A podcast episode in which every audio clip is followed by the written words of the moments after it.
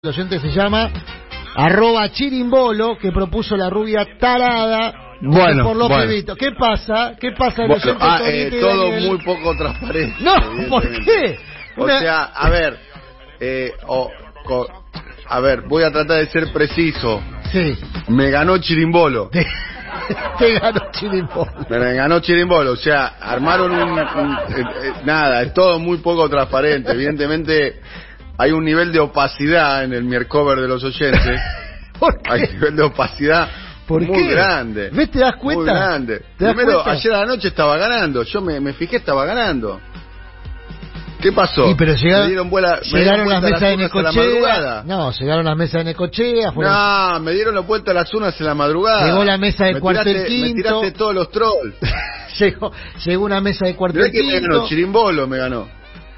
Viste que el cuartel quinto, ahora que Insaurralde está en, en, en la gestión, Vamos a poner un poquitito de, de la, de la- de la extraordinaria canción te das cuenta. de One, de George Michael. Mal perdedor. Bueno, dale, a ver, bandidos No, es mal esto. perdedor, no, por, no, Por no, favor. asumo el segundo puesto. Asumís el segundo puesto. Muy bien, esto es bandidos. Esto es bandido, escuchen esto. Pero aparte lo decís como escuchen esto como si fuese una cosa. Bueno, no entiendo que. Una maravilla. Bueno.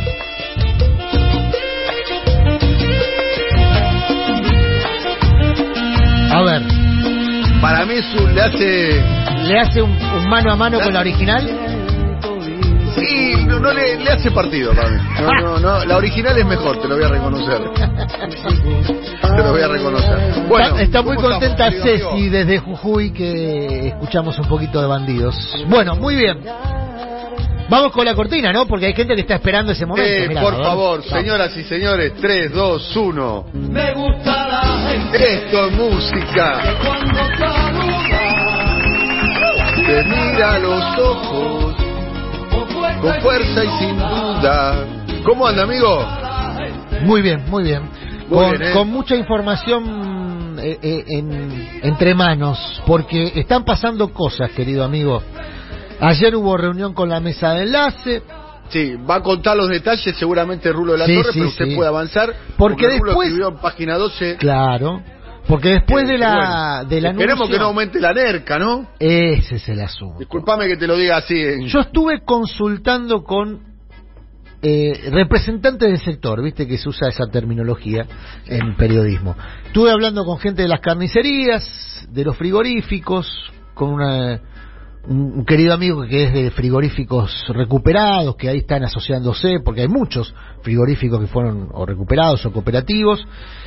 Todos tienen la misma sensación, que con esta decisión, que es una decisión que hay que decir que no conforma del todo a la mesa de enlace, que quería la apertura total, pero como lo que involucra son vacas conserva, que es un tipo de vaca de carne que no se consume en Argentina, no debiera afectar al corto plazo, no debiera afectar al corto plazo la, eh, el precio de la carne. El tema es que eh, vos lograste detener el aumento, la retracción de los precios es muy moderada, entre el 1, 1,5, 2%, desde que se tomó la medida, pero vos tenés acumulado, depende de la zona geográfica del país, entre el 80 y el 90% de aumento del último año calendario de- del precio de la carne. Y eso se siente en el bolsillo. Se sigue sintiendo porque no se, no se recuperaron los ingresos a ese nivel. Te agrego un dato más. Ayer en, en, en, en- en el contexto del anuncio de la carne se mencionó la posibilidad de modificar también alícuotas, no se mencionó públicamente, ¿eh? se mencionó ahí en Bambalina la posibilidad de, de modificar alícuotas de granos. Ojo con eso porque eso es más peliagudo, porque estamos hablando ya de modificar retenciones. Hay un proyecto, hay un proyecto que tiene Domínguez entre manos para modificar al alza y a la baja retenciones de soja, girasol y maíz. Esto se lo acercó la mesa enlace. Domínguez se conoce mucho con los integrantes de la mesa enlace porque ya estuvo en el mismo lugar que está ahora, en la Ministerio de Agricultura. En las conversaciones acordaron poner un paraguas sobre este asunto, anunciar lo de la carne y seguir conversando el tema retenciones. ¿Por qué? Porque las retenciones impactan sobre el precio local de muchos productos, también el precio de la carne. De hecho, el alimento balanceado con el que se alimenta a los vacunos y al ganado en general, también a los cerdos, está provisto, está compuesto fundamentalmente por maíz. El incremento del precio internacional del maíz gravitó sobre el precio doméstico de la carne y de y de, de- de derivados. Entonces, ahí tenés un tema. ¿Qué haces con esos con esos precios? Con esos precios internacionales. ¿Cortás la aplicación de los precios internacionales del mercado doméstico a través de retenciones, que es uno de los mecanismos el que se está usando ahora como cortafuego de los precios internacionales, o dejás que lo, eso enoja a los productores, porque los productores quieren cobrar lo que se paga en el mundo, no lo- el precio menos la retención, ¿no? Bueno, tengo acá alguna, algún, algún detalle de co- cómo sería esto, lo pongo todo en potencial, a mí no me gustan mucho los potenciales, pero esto, como está en conversación, tengo acá los detalles que ayer mismo se difundió entre muchos productores. ¿No te gustan los potenciales? No, no me gustan los potenciales, ¿no? Vas a, ¿Estás pensando de Estoy pensando en abandonar el periodismo, sí. No, no, no, no, no me gustan los potenciales. pero- No, no, no lo hagas, no lo hagas. Pero en este caso es, es, un, es una situación que está en conversación.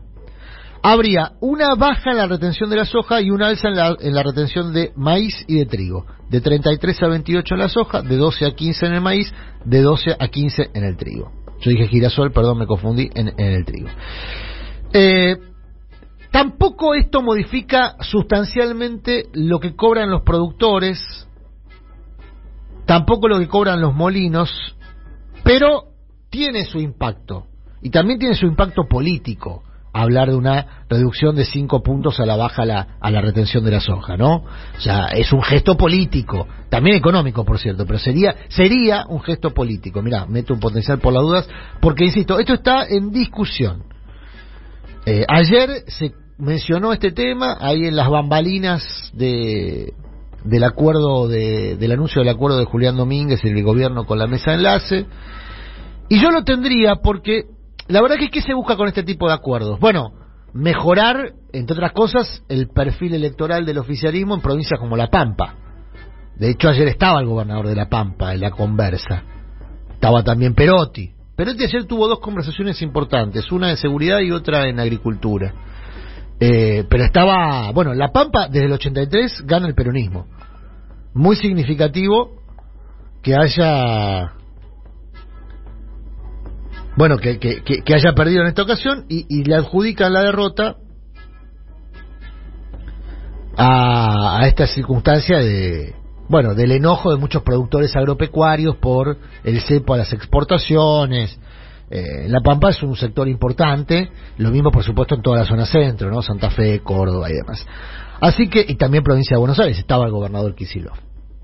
Así que esta es una de las, de las cosas que se mencionaron ayer, Daniel. Yo creo que con el objetivo de mejorar el perfil electoral se van a tomar algunas decisiones. En este caso con cautela, hay que decir que no es no es eh, no es lo que hubiese querido la mesa de enlace. La mesa de enlace hubiese querido una apertura total, naturalmente. Se llevó algo que no es poco, que es la reapertura de casi el 70% del mercado chino. Se va a poder Eh, no soy especialista en el tema, pero ¿qué impacto puede tener eso sobre, Sobre el las precio. góndolas, sobre Bueno. los precios? Dicen que ¿no? eh, eh, en Entonces, el estamos gobierno hablando de un insumo Sí. Sí. alimentario y culturalmente elemental en la. Argentina, ¿eh? como es la posibilidad de ponerle un pedazo de carne Mm. a un plato. Hay que decir, esto es una diferencia cultural Mm. que tiene la Argentina con respecto al resto de los países de la región, donde las clases populares están desde hace décadas y décadas y décadas y décadas, están acostumbradas a comer carne vacuna, Mm. a, a- a- ponerle un pedazo de carne eh, en el plato, Mm. cosa que no sucede en otros países de la región, que no están acostumbrados, ¿sí? Mm. que no, no forma parte de, su- de su hábito cultural, digamos. No, no digo que no, no coman carne, pero comen carne. Pero en el norte de Brasil, carne vacuna, empiezan a comer las clases populares desde hace unas décadas, por ejemplo, para dar un ejemplo, ¿no? Y no comían otras cosas, o comían nada. Bueno, la tradicional comida brasilera, ¿cuál es? El fe- la feijoada, Claro. que con los restos del... con los restos, Mm. con los restos del chancho. Claro. Con los con huesos. las ¿no? patas del chancho, con los huesos del chancho, con el hocico del chancho. Es la comida eh, la comida más popular en Brasil, el feijón y el arroz, con la farofa, que es la comida de los esclavos. Uy, perdón, abriste una ventana que tengo una gran... ¿Qué es la farofa técnicamente? ¿Qué es un derivado de qué? ¿Es una harina de qué? La fare- es harina de mandioca, Ah, ok. eh, la, la, la, la farofa es una harina de mandioca, es un preparado de harina de mandioca, le ponen manteca, lo, lo, lo, lo, lo ponen manteca a la sartén y le ponen, bueno, farofa de huevo, le pones un poquito de huevo picado. Pero a mí me la han servido así como la harina como viene. Exactamente, bueno, está la, está, exactamente, está la, la farina de mandioca, la, la- la- agarran, comen un pedacito de carne, el Y- arroz, Y el le, echás la harina arriba. Le- en realidad se le estás, se, se la, ¿Se la espolvoreás? la pones al costado, Ah, eh, pinchás un pedacito de carne Claro. y, y- y- y la, eh, eh, la enmarinás, digamos, ¿no? bien. No me terminé de acostumbrar a la farofa, me parece. No, Se te queda que pegado. ricas, claro, pero no, no, no, probé preparado de farofa. Perdón, eh. Pero es la abriste comida- esa ventana y, y aproveché Es la, para comi- es la comida más típica de los brasileños. Más Bueno, típica. Hay que ver cuál es el impacto de esto, Sí. Porque las restricciones a las exportaciones de carne tuvieron un sentido, ¿o no? Bueno, sí, de hecho tuvieron ¿Cuál un, era el sentido? un efecto además. Cortó el alza de precios. Lo cortó. Lo de la retracción de precios quedó ahí, ¿no? Uno, uno y pico por ciento. Depende del corte. Hay cortes que claramente bajaron más. Eh, el, el matambre bajó casi un 10%. Dependiendo del corte, el promedio general de baja es del 1%, pero hay cortes que sí sintieron mucho porque eran cortes que se destinaban a la exportación y se cort- al cortarse la exportación tuvieron que abastecer el mercado local. Bueno, ayer Alberto Williams, que es presidente de la Asociación de Propietarios de Carnicería, puso dos observaciones. Dijo, si es vaca conserva, que es la vaca vieja, no hay problema porque no es un tipo de carne que se consuma, no, no debería afectar los precios. Pero el tema es que, acordate que al principio de toda esta historia se descubrieron los famosos rulos de Hacienda o rulos de la carne o ¿El rulos rulito ese? el, no, el rulito ese no, otro rulo, que era un negociado que se hacía para eh, exportar carne buena haciéndola pasar por carne de vaca conserva. O sea, carne que sí se consume en Argentina haciéndola pasar por vaca conserva. Entre otros Es lo que dijo Cristina, Claro, cuando dice que parece que tienen un geriátrico. claro, son toda vaca conserva. Bueno, Claro. esa es la preocupación. El tema es que se prende, se presta mucho para, para el contrabando también, ¿no? Y vos abrís la exportación. Y, y bueno, eso tiene que ser abastecido. Ahora, eh, ¿vuelve ese rulo? ¿No vuelve? ¿Vuelve con un guiño oficial? Uno quiere creer que no, que el Estado va a estar arriba controlando, que sea efectivamente vaca conserva. Si no es vaca conserva, si empieza a haber presión sobre la carne que se consume en el mercado local, es lo que advertía Williams, si, si esto no se... A ver, ¿qué es lo que dice Williams? ¿Qué es lo que dicen las carnicerías?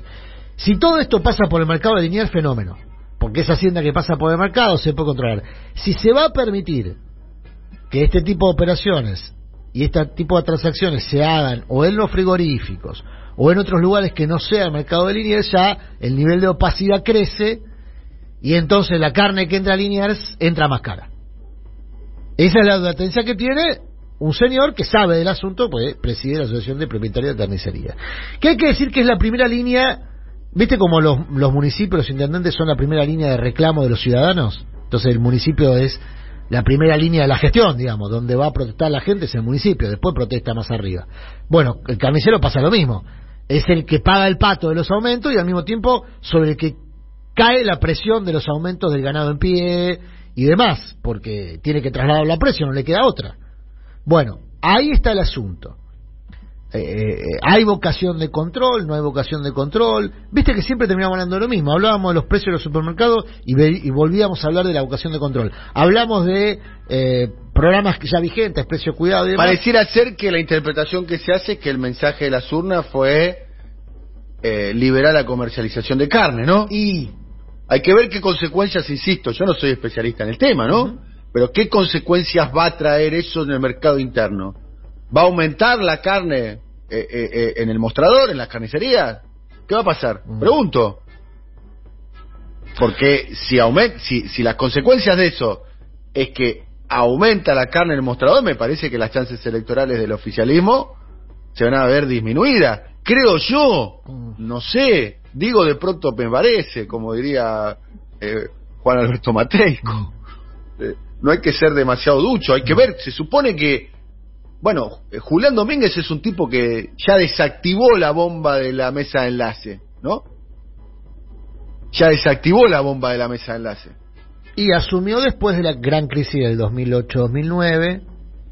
Eh, se lleva muy bien con, con el sector, lo, lo conocen, se conocen, hablan un lenguaje este, ¿Vos común. sabés que a mí un día me contó la historia de cómo él asumió eh, el Ministerio de Agricultura? Y uno piensa, eh, Julián Domínguez es de Chacabuco, ¿no? De, de la, de la cuarta sección electoral, cerca de Chivilcoy, de, Junín y demás. Y uno piensa que es un hombre de campo, ¿no? Eh, o, o- o piensa que está vinculado al campo. Sí. Eh, y no tiene ningún tipo de relación No. él con el campo, ni él ni su familia. No, no es ninguna. Él, él es hijo de una portera, Sí, sí. él es hijo, estoy contando cosas que ella contó, ¿eh? Sí, no, sí, no, no estoy, él es hijo de una portera, eh, que, que lo crió a, a él, eh, casi que se crió también en, en- en el colegio, después tuvo la oportunidad de desarrollarse como, como abogado, de, de- de- de estudiar, tengo entendido que estudió en La Plata, eh, no sé si en La Plata o en la ciudad de Buenos Aires, pero y, eh, y que no tiene vinculación con la comunidad de negocios o la comunidad productiva del agro, que la construyó esa relación a partir de la del eh, de, de su nominación. Y la nominación de él surge eh, de una idea, según me lo contó él, eh, Julián Domínguez, de una idea de, de Néstor Carlos Kirchner. Mm. después de eh, la derrota de la 125, Claro. eh, donde Julián Domínguez le propone a Néstor Carlos Quines, ¿te acordás que eran momentos donde, a ver, hay que recordarlo, ¿no? Estaban los, eh, lo- lo- lo- los scratches, ¿no? Sí, sí. Eh, eh, estaban las puebladas, eh, eh, los dirigentes vinculados al oficialismo no podían ir a las localidades del interior. No, no, está la escena aquella famosa del ataque a Rossi, por ejemplo. a. Rossi, eh, por ejemplo, ¿no? La escena de, de Rossi cuando le tiraron hue- huevazos sí. a- Sí, todo muy avalado además, ¿no? Sí, sí. Todo muy normalizado. Yo, yo ob- obviamente estoy en contra de, de los ataques eh, de, de todo, piense como piense. Bueno, ¿no? pero hay huevazos y huevazos, ¿viste? Los de... No, para mí no hay huevazos. No, no, no, para la justicia, por ejemplo, eh, los de Mila- lo- los de Gerardo Morales, en los que no estuvo presente Milagro Sala, sirvieron igual para condenar la Milagro Sala, fíjate, ¿no? Mm. Qué diferencia. Pero bueno, en fin. Bueno, y la historia, estaría bueno que un día lo- lo- la, la- la cuente el propio oh, Julián y, y te, la, te la hago breve. Sí. La historia eh, tiene que ver con que Julián Domínguez le organiza le organiza una visita a Chacabuco a Néstor Kirchner. Ajá. Y es muy interesante como lo cuenta Julián Domínguez, porque él hace, y, y lo cuenta, te lo voy a decir en estos términos, le aparatea la visita. Claro. digamos. Porque, eh, eh, en el buen sentido de la palabra, porque sabía que era una situación eh, conflictiva, eh, y él dice, tenés que ir al, a- al interior, tenés que ir al territorio. Lo, convence a Néstor, a Néstor Kirchner de eso. Eh, y ahí cuenta detalle de la visita que no sé si él quiere desclasificar o no, que son bastante interesantes. Un Kirchner ya fuera de la gestión presidencial, ¿no? Un Kirchner fuera de la gestión, eh, claro, el Kirchner del café literario. Que funcionaba como un buen soporte de, en, esa, en ese matrimonio. ¿Quién dado la, la, la idea de que se, se ponga una oficina en Puerto Madero a Kirchner?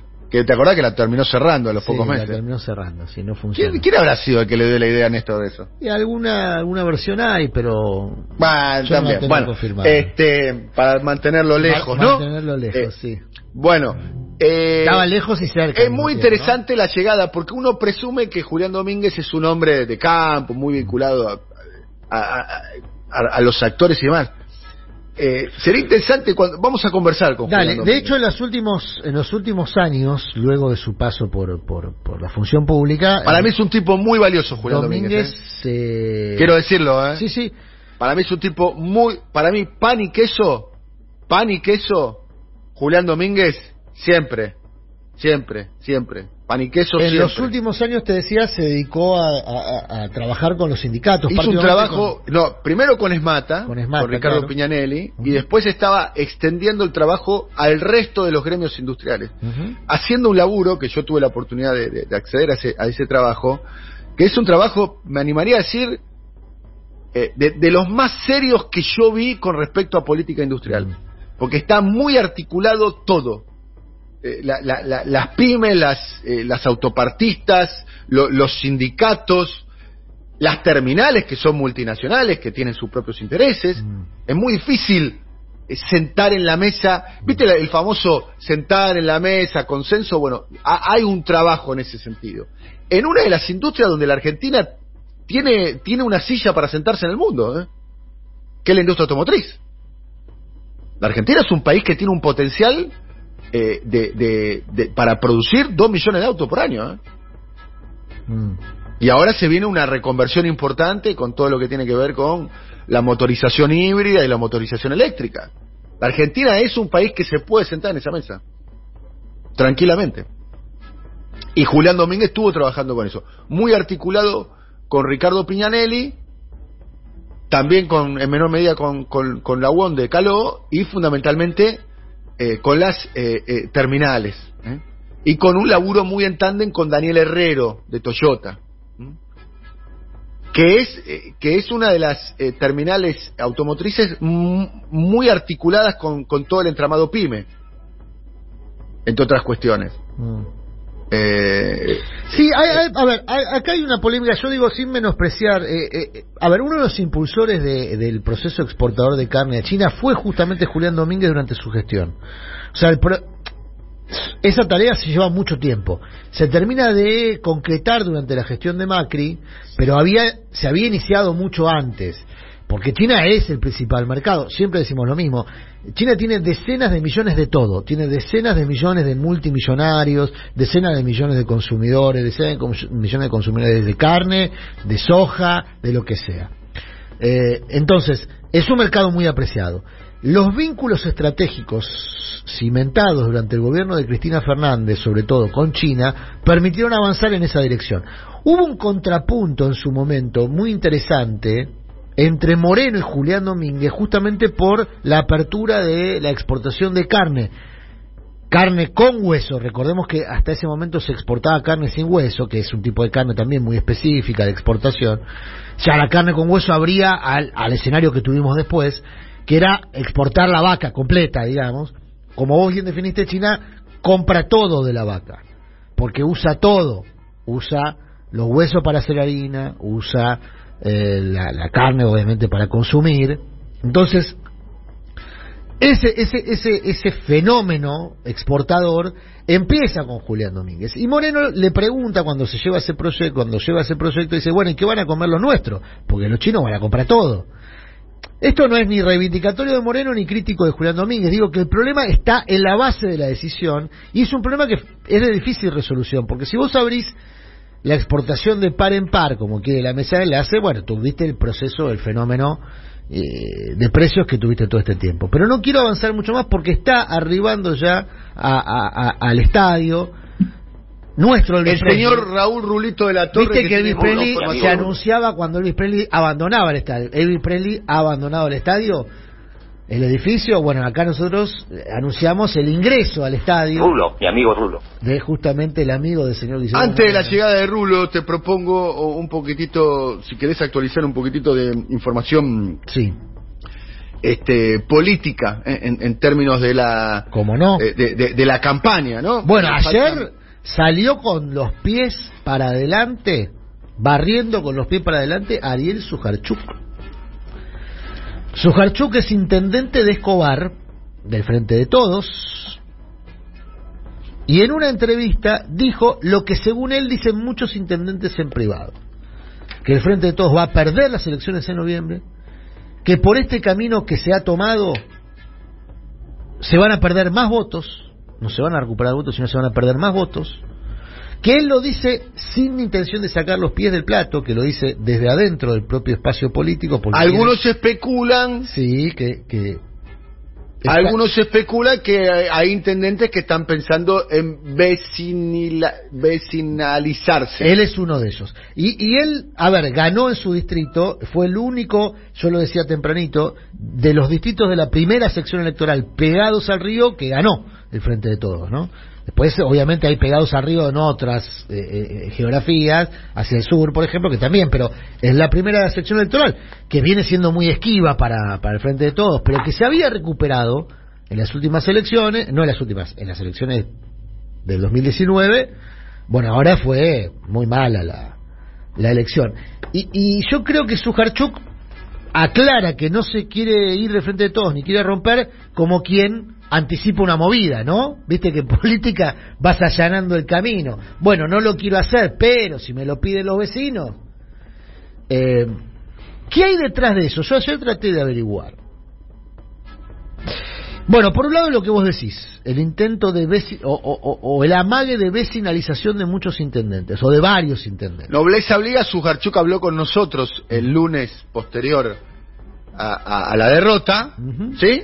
Y planteó que tiene que haber cambios, planteaba en aquel momento que tenía que haber cambios en el gabinete, tanto de Axel como Sí. de Alberto Fue Fernández. muy cosa que crítico con se Axel, terminó ¿eh? verificando. Fue muy crítico con Axel, dijo que se encerró, que, que oía pero no escuchaba a los intendentes. Muy crítico con Axel Kicillof.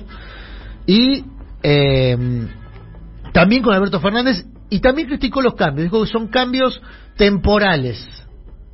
Que son para la coyuntura electoral y que no van más allá. y que es lo Sí, que anticipó que en diciembre iba a haber otro gabinete. y- Exactamente. O Por por, eso. lo menos imaginó eso. Hay una cuestión, como solemos decir nosotros, como decía el compañero Mark Jack McLugan, el medio es el mensaje. Ahí está muy bien también. Lo dijo también en una nota en el diario Clarín. Exactamente. La nota escrita por el periodista Mariano Roa, a la sazón, el hijo de Ricardo Roa. Ricardo Roa, a la sazón, es como nosotros siempre decimos, queremos ustedes quieren saber qué es lo que expresa Manieto, lo que piensa la cabeza de Manieto, Mm. Ricardo Roa, Marcos Novaro, Bonelli. y me faltaba, el otro, el otro Marcelo lo Bonelli. Eh, Bonelli también. Sí, Marcelo Bonelli es un, un, un, un histórico intérprete. Y lo, Longobardi, perdón. Ah, y Longobardi En la lista lo tengo a Longobardi. Bien. Eh, Pero Novaro y Roa, sí. 100% la estrategia de ellos. Bueno, ahí tenés un, un dato, el medio es el mensaje, se eligió al medio, es, es en Clarín donde se dice... Ojo, esto. capaz que la expertise del periodista de Clarín, no seamos capciosos. Bueno, ¿no? Ma- Mariano Roa está a cargo de los zonales de Clarín y hay Por eso, en- en- capaz en- que el tipo tiene, che, escúchame, tengo una muy buena nota con un intendente que dice esto, la publicaría. A ver, Sí, sí. ¿O no? Los zonales Nosotros de Clarín, sí- hay que decirte una, hay que decir una cosa, los zonales de Clarín son un método de cercanía con los intendentes muy eficaz, ¿no? Eh, ¿Qué son los zonales? Porque hay mucha gente que no sabe. Son versiones locales de Clarín con información distrital, municipal, jurisdiccional. Entonces tenés el zona norte, zona sur, zona oeste, y eso le da mucho roce con los intendentes, ¿no? Porque los zonales muchas veces se terminan distribuyendo gratis si hay una buena foto en la portada, por ejemplo, ¿no? Una buena foto de una inauguración en la... Dice Clarín ahí arriba. Es- tiene otro color, tiene un color azul, pero dice Clarín. Entonces imagínate, vos tenés en la portada el intendente inaugurando una plaza, dice Clarín arriba, se inauguró la plaza tal, muy buen vínculo genera eso, ¿no? Entre un vínculo muy cercano, muy cercano. Digo porque para que se entienda que cuando hablamos de Clarín hablamos de un jugador que juega en toda la cancha. No hablamos de el dueño de personal, el dueño de cabecera, hablamos de un jugador que juega en toda la cancha, que te juega el, el, el, el, el argentino, el jurisdiccional, el regional, y te juega en primera, te juega en todos los torneos. ¿Sí? Eh, digo porque así... Lo sumamos al querido Sí, Rulo, claro, claro. Rulo de la Torre. Rulo querido, muy buenos días. ¿Qué tal, compañero y amigo? ¿Qué tal? ¿Cómo andás? Buen día. ¿Cómo anda usted, maestro? ¿Bien? Eh, bien, este... ¿Se acostó tarde ayer no? Muy tarde. Hubo, hubo, ¿Por qué Sí. se acostó tarde? ¿Hubo Tuvo al- que escribir la alguna nota de bebida, etapa, ¿no? ¿hubo, hubo alguna bebida espirituosa en el off? No. ¿Eh? No, no. No.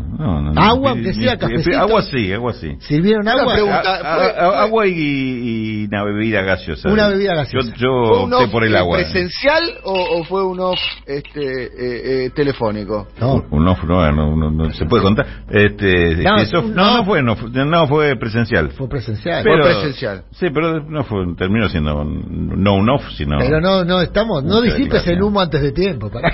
Ah, bueno. Ah, Porque acá tengo un, tengo un experto al lado. No disipes el humo Sí, yo, yo no sé manejar todas estas cosas.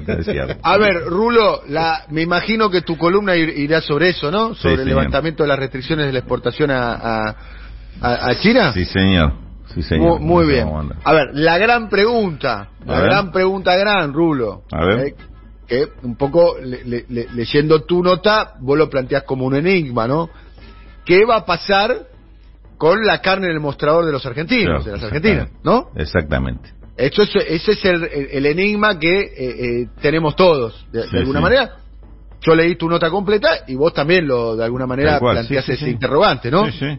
Un enigma que por ahora no tiene respuesta, inclusive. No, por ahora Hubo no, una porque, respuesta del porque funcionario. no sabemos lo que va a pasar, porque no tenemos la bola de cristal, ¿no? Sí. Pero eh, eh, lo cierto es, corregime si me equivoco, que estas restricciones a las, a las exportaciones venían desde un aumento un poquito fuera de lo normal Sí, claro. o, injustificado de, Sí. de- de- de la carne, ¿no? Ujú.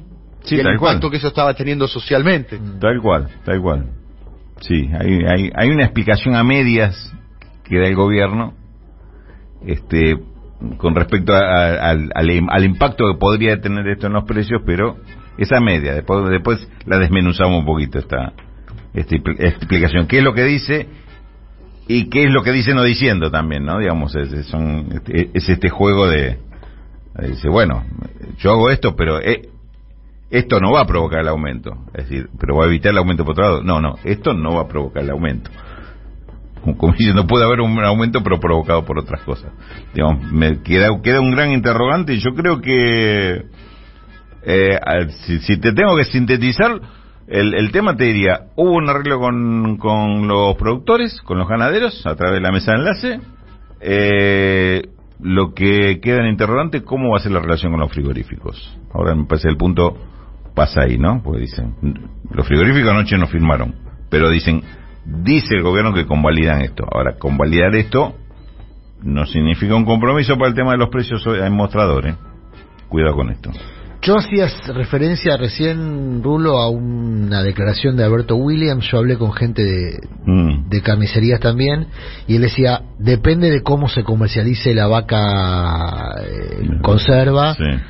es efectivamente la vaca conserva la que se exporta o como se verificó, vos escribiste mucho sobre eso también, eh, detrás de la vaca conserva, lo que Cristina llamó el geriátrico vacuno, Sí. eh, se comercializa mucha vaca eh, joven que sí. Sí. se consume en el mercado argentino y eso presiona sobre los precios. Entonces lo que decía William es, si se hace todo por Liniers, hay una forma de controlarlo. Mm. Ahora, si se va a permitir, y ahí en el detalle está la picardía, digamos, ¿no? En el detalle está la decisión política. Sí, sí, sí, sí. Si vos permitís que se comercialice directo del frigorífico, como pasaba con el rulo que se generaba Sí. a partir de ese, de ese permiso, rulo que vos contaste muchas veces.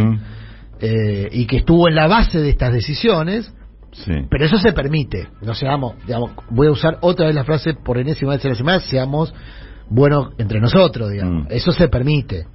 Si el Estado quiere, no son 200.000 frigoríficos. Si el Estado quiere, los que exportan, ¿no? Claro. No y controlar. aparte, ¿qué es lo que exportan? Si me declaras una cosa y me exportas otra. Pero es controlable, no estamos hablando No, no, y de hecho, de hecho cuando se empezó a controlar empezaron a aparecer casos a, a montones. Pero a todo- raudales. Pero digamos, vos veías ¿no? en el mercado aduanero que Sí. todo el mundo te hablaba del rulo de la, del, del Sí. paraguayo, de- con la vaca que se exportaba desde Paraguay, Sí. las patrocinios que hacía de Paraguay. Para mí paraguayo es otra cosa, ¿eh? No, bueno, Ujú. es otra cosa. Ah, no, nada, paraguayo. Yo, No, no, me, está me bien, dice está- paraguayo, pienso en un, en No, un, en otro un producto. zaguero central. ah, Claro. en ca- Claro. Cabañas, por O un ejemplo. cabaña, ¿no? No, Cabañas o, o- nueve, o un pero- 9, yo te iba a decir, o un 9. Nuevo como Cabañas. Claro. Claro. Roberto Cabaña, ¿no? Sí, claro. Bueno, está Chilavera ahora haciendo campaña con El Milei. Chila, el Chila. Claro, del- no, te digo porque para No, pero esto, esto era otra cosa, era hacer pasar como vaca paraguaya, vaca que venía de la Argentina, digamos, y que nunca se iba a la Argentina aparentemente. Esa- que eso también pasa con los granos. El tema es, insisto, hasta dónde llega la decisión política de congraciarse con sectores que son poderosos económicamente y que se han revelado también poderosos electoralmente, porque todo esto deriva de el efecto electoral de la derrota en provincia como La Pampa. Sí, tal, ¿No? cual, tal cual. Sí, sí, sí, sí, porque sectores con capacidad de hacer un, un daño fuerte, primero en el, en el plano del poder adquisitivo Claro. y después eso se traduce en términos políticos. En el tipo de cambio, Parece Rulo. que nos enteramos al final. Claro. Nos podríamos haber enterado antes. Antes. que- claro. Pero en el tipo de cambio, yo eh, contaba el lunes que esto estuvo precedido que eh, de, de- de una demora en la liquidación de exportaciones del sector agropecuario de 1.600 de 1.600 millones de dólares en el último mes. La Argentina viene de gastar 1.700 millones de dólares en un pago al fondo. O sea, es una plata muy importante Sí, sí, claro, sí, la que se viene demorando en liquidaciones. En algún momento eso se va a liquidar. Ahora, mientras no se liquida, eso te tensiona el tipo de cambio, que es lo que estamos viendo en estas horas también. Sí, sí, sí, tal cual. Eh, o sea, es, es un sector que está bien conversar con el sector. ¿no? Yo por lo menos no estoy en desacuerdo. Obvio, cómo no, cómo no está bien conversar. Pero tema es quién impone las condiciones. Claro, eso, eso te iba a decir. ese- lo, bueno es que acá tanto recordarle quién es, quién es el gobierno. ¿Quién tiene los votos? ¿Quién, quién es, Sí. eh, Si tenés los votos. ¿Quién debería definir la política en esa mesa? Si, ¿no? tenés ese si no tenés los votos, ahí. suele ser un tema que no, no está del todo claro a, a veces. A veces.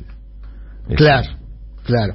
Bueno, ese es el tema. Y lo Bueno. que vos preguntás, Daniel de la Carne, no sé, Rulo, si vos tenés más precisiones, mi, mi primer acercamiento al tema me decían eso. Depende mucho de que se controle que efectivamente solo se exporte vaca conserva.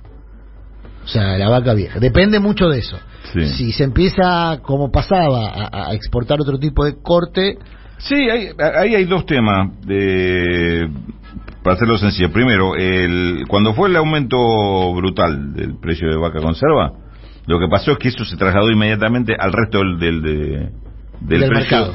del mercado, aunque fuera para el mercado interno, porque pues, subió el, el piso, Claro. entonces el piso hacía que subiera todo, hacía, va, aprovechaban para subir todo. Les Entonces, propongo un punto, por favor, Adelante. porque así saludamos a Dale. la senadora eh, nacional, eh, María de los Ángeles eh, eh, Sagnún, eh, Marilyn Sagnún. Eh, Marilyn, muy buenos días, Daniel Tonietti, Rulo La Torre y Adrián Murano. Hola, ¿qué tal? ¿Cómo están? Bien, Buen muy buenos días. Gracias por atendernos como siempre. Bueno, a ver, va- varias cuestiones para a- analici- analizar, eh, eh, Marilyn. Eh, ¿qué, qué impacto tuvo las eh, eh, restricciones a la exportación de carnes eh, en términos electorales en la provincia de, de Santa Fe, que es una provincia, provincia, eh, entre otras cosas, una provincia ganadera?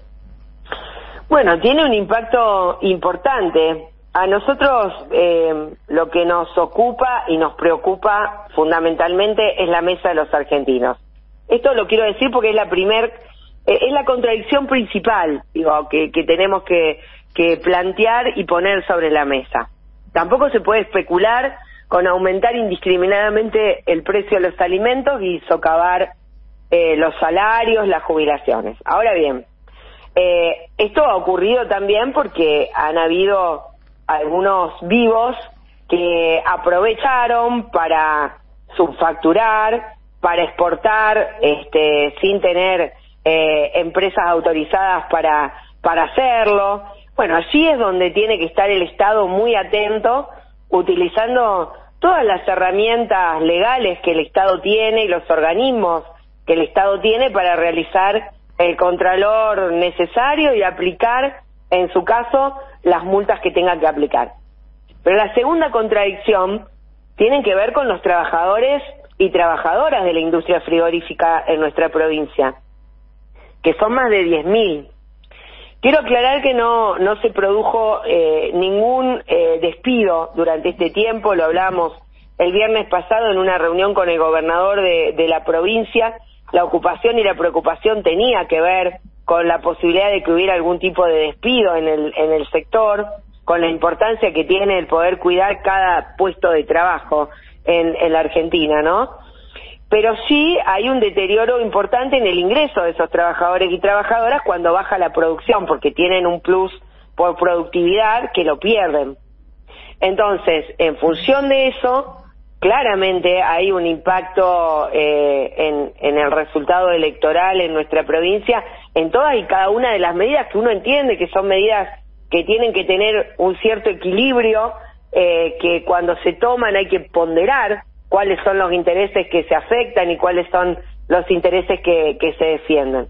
Yo creo que con esta definición que toma el gobierno nacional y con eh, la optimización de los controles que hay que que hay que llevar adelante, se, se regulariza la situación. De todas maneras, ya se venía regularizando porque eh, prácticamente había decaído en desuso total ese decreto porque se fueron habilitando nuevos cortes y en la medida que se iban habilitando nuevos cortes para la exportación desaparecía ese famoso cepo.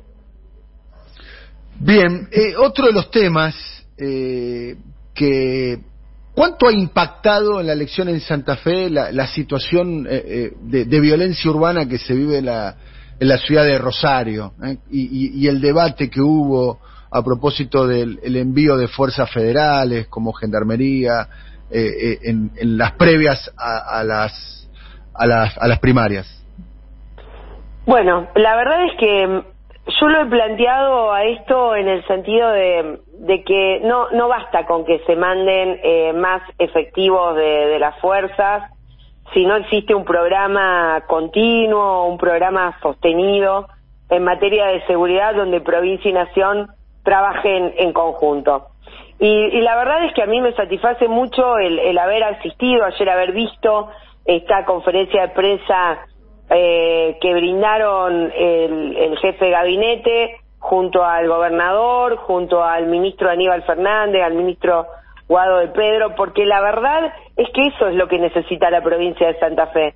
Un, ministro de seguridad de, la nación que trabaje mancomunadamente con el gobierno de la provincia. El presidente ya lo había dicho cuando estuvo en la provincia de Santa Fe, en la ciudad de Rosario, de que el problema de la inseguridad que estábamos padeciendo en la provincia de Santa Fe, en Rosario, en Santa Fe Capital, no era un problema eh, de los santafesinos, era un problema de los argentinos. Y así es como nosotros lo entendemos, porque en, en eso justamente es en lo que reside un sistema federal de gobierno. Y ayer lo que vimos es un, un este, ministro, en el caso de Aníbal, este, planteando junto al gobierno de la provincia de Santa Fe, el Ministerio del Interior, la Jefatura de Gabinete, un trabajo conjunto, que no es solamente el envío de 575 agentes de, Gendarmería a la provincia de Santa Fe, sino además el establecer una unidad especial en la ciudad de Rosario, el colaborar permanentemente con la provincia de Santa Fe.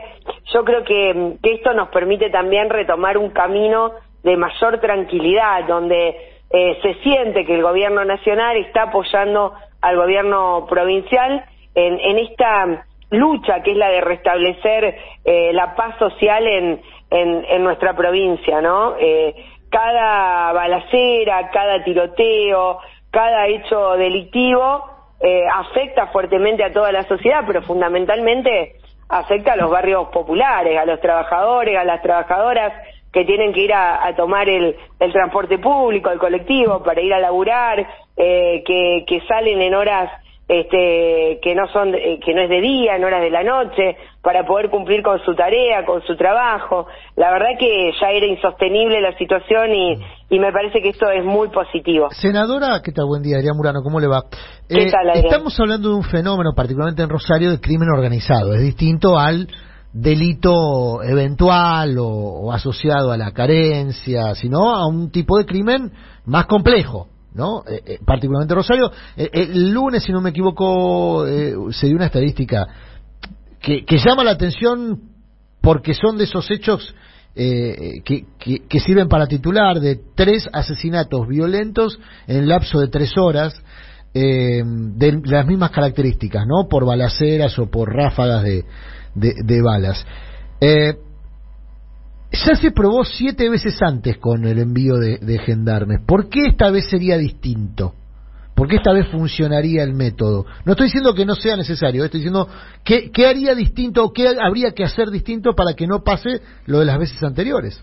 Bueno, lo primero que te tengo que decir es esto a lo que hacía mención, el establecimiento de una unidad especial en Rosario no, no se había hecho nunca. Ok. Siempre se había hablado de, y se habían mandado y se habían enviado efectivos. Por eso yo te decía, Adrián, al principio, de que no basta con el envío de, de efectivos, sino que tiene que haber un plan continuo, permanente, eh, con el establecimiento y el compromiso permanente del Estado Nacional junto con el Estado Provincial. Bien. Claramente las particularidades del delito que, que genera el resto y reproduce el resto de los delitos es el del narcotráfico y el lavado de activos, que es un delito en materia federal.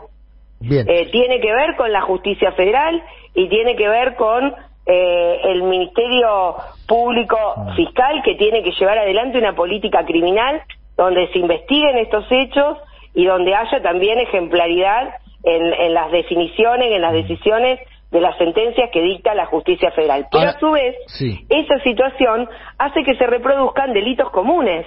Porque en la medida que vos, eh, el narcotráfico y el lavado de activos te va permeando en la sociedad, eh, se reproducen otro tipo de delitos que tienen que ver con, con el robo, que tienen que ver con, con homicidios, este, que, que, que son una consecuencia lógica de que vaya permeando en los barrios y que se vaya eh, generando este, esta violencia social que se reproduce en Rosario fundamentalmente y en Santa Fe Capital producto de este tipo de delitos Bien. federales. Ahora, eh, eh, senadora, eh, en la semana se conocieron ramificaciones de delitos vinculados a- al crimen organizado a otras áreas, además del narcotráfico. Bueno, de hecho hay una persona que se presenta como arrepentido que está acusando a figuras políticas de la provincia por participar del ilegalmente, ¿no? Del negocio del juego, por ejemplo. Se ha hablado también de negociados o, crimen organizado en torno a, a- la aduana y a los puertos. Es decir,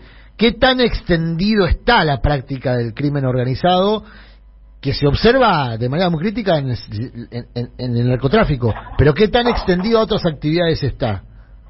Bueno, por eso yo saber. hablaba de Sí. yo hablaba del lavado de activos también. ejemplo, se claro. hizo el boom hizo- inmobiliario que, que, que claramente en algún momento se sospechó fue consecuencia del lavado de activos, ¿no? Un boom inmobiliario importante tuvo Rosario. Claro, y que tiene que ver también con otras cuestiones, Mm. que tiene que ver con la triangulación en la venta de cereal en negro, Mm. como se dice vulgarmente, y con otro tipo de, de actividades ilícitas. Por eso Mm. yo señalaba la importancia de la justicia federal y del funcionamiento de la justicia federal en nuestra provincia. Nosotros cuando sancionamos, le dimos la media sanción a la ley de reorganización de la justicia, introducimos en el Senado de la Nación una serie de modificaciones que fueron boicoteadas permanentemente, denostadas permanentemente por eh, muchos sectores de Juntos por el Cambio, fundamentalmente de los que desde el obelisco no interpretan lo que significa la, la justicia federal en el interior del país. Y nosotros allí generamos mayor cantidad de juzgados, mayor cantidad de fiscalías, de defensorías federales, porque necesitamos robustecer Mm. la justicia federal en nuestra Esa es la reforma que está esperando turno en, la, en diputados, ¿no? Así es. ¿Y es la que está ¿y por qué no se avanza con eso? ¿Es solo por, por decisión de la oposición o, o- o falta que se empuje un poquito más desde el oficialismo también? Y se requieren los números necesarios. Uno no entiende cómo... los números se eh, buscan, ¿no? Políticamente. que- sí, se buscan los números, pero uno no entiende, por ejemplo, cómo los legisladores de la provincia de Santa Fe pertenezcan Mm. al partido político que pertenezcan, no contribuyen Mm. a fortalecer la justicia federal cuando nosotros estamos pasando por esta situación tan compleja en materia de, de seguridad vinculada Mm. a delitos que son de carácter federal. Eh, la última pregunta, Marilyn, por, por mi parte. Eh, ¿Cómo quedó la, la interna eh, eh, eh, en Santa Fe? ¿Cómo quedó el vínculo entre el sector que usted integraba, donde estaba el gobernador Perotti, con el apoyo de, Cristina, eh, con sectores vinculados a la cámpora? eh, y eh, de- del otro lado quedó Agustín Rossi con el movimiento Vita y otros sectores. Eh, el día después, ¿cómo es? ¿Se lograron sentarse en una mesa? ¿Hay heridas? Mira, eh, ya con los compañeros que están integrando la lista de diputados, concretamente de- del movimiento Evita, que están trabajando ya en aras del armado de, de lo que se viene para, para la campaña electoral, eh, hay diálogo permanente, recibimos, el, en mi caso yo recibí el llamado de varios sectores pertenecientes a, a, a los otros compañeros y compañeras que, que estuvieron participando en la lista.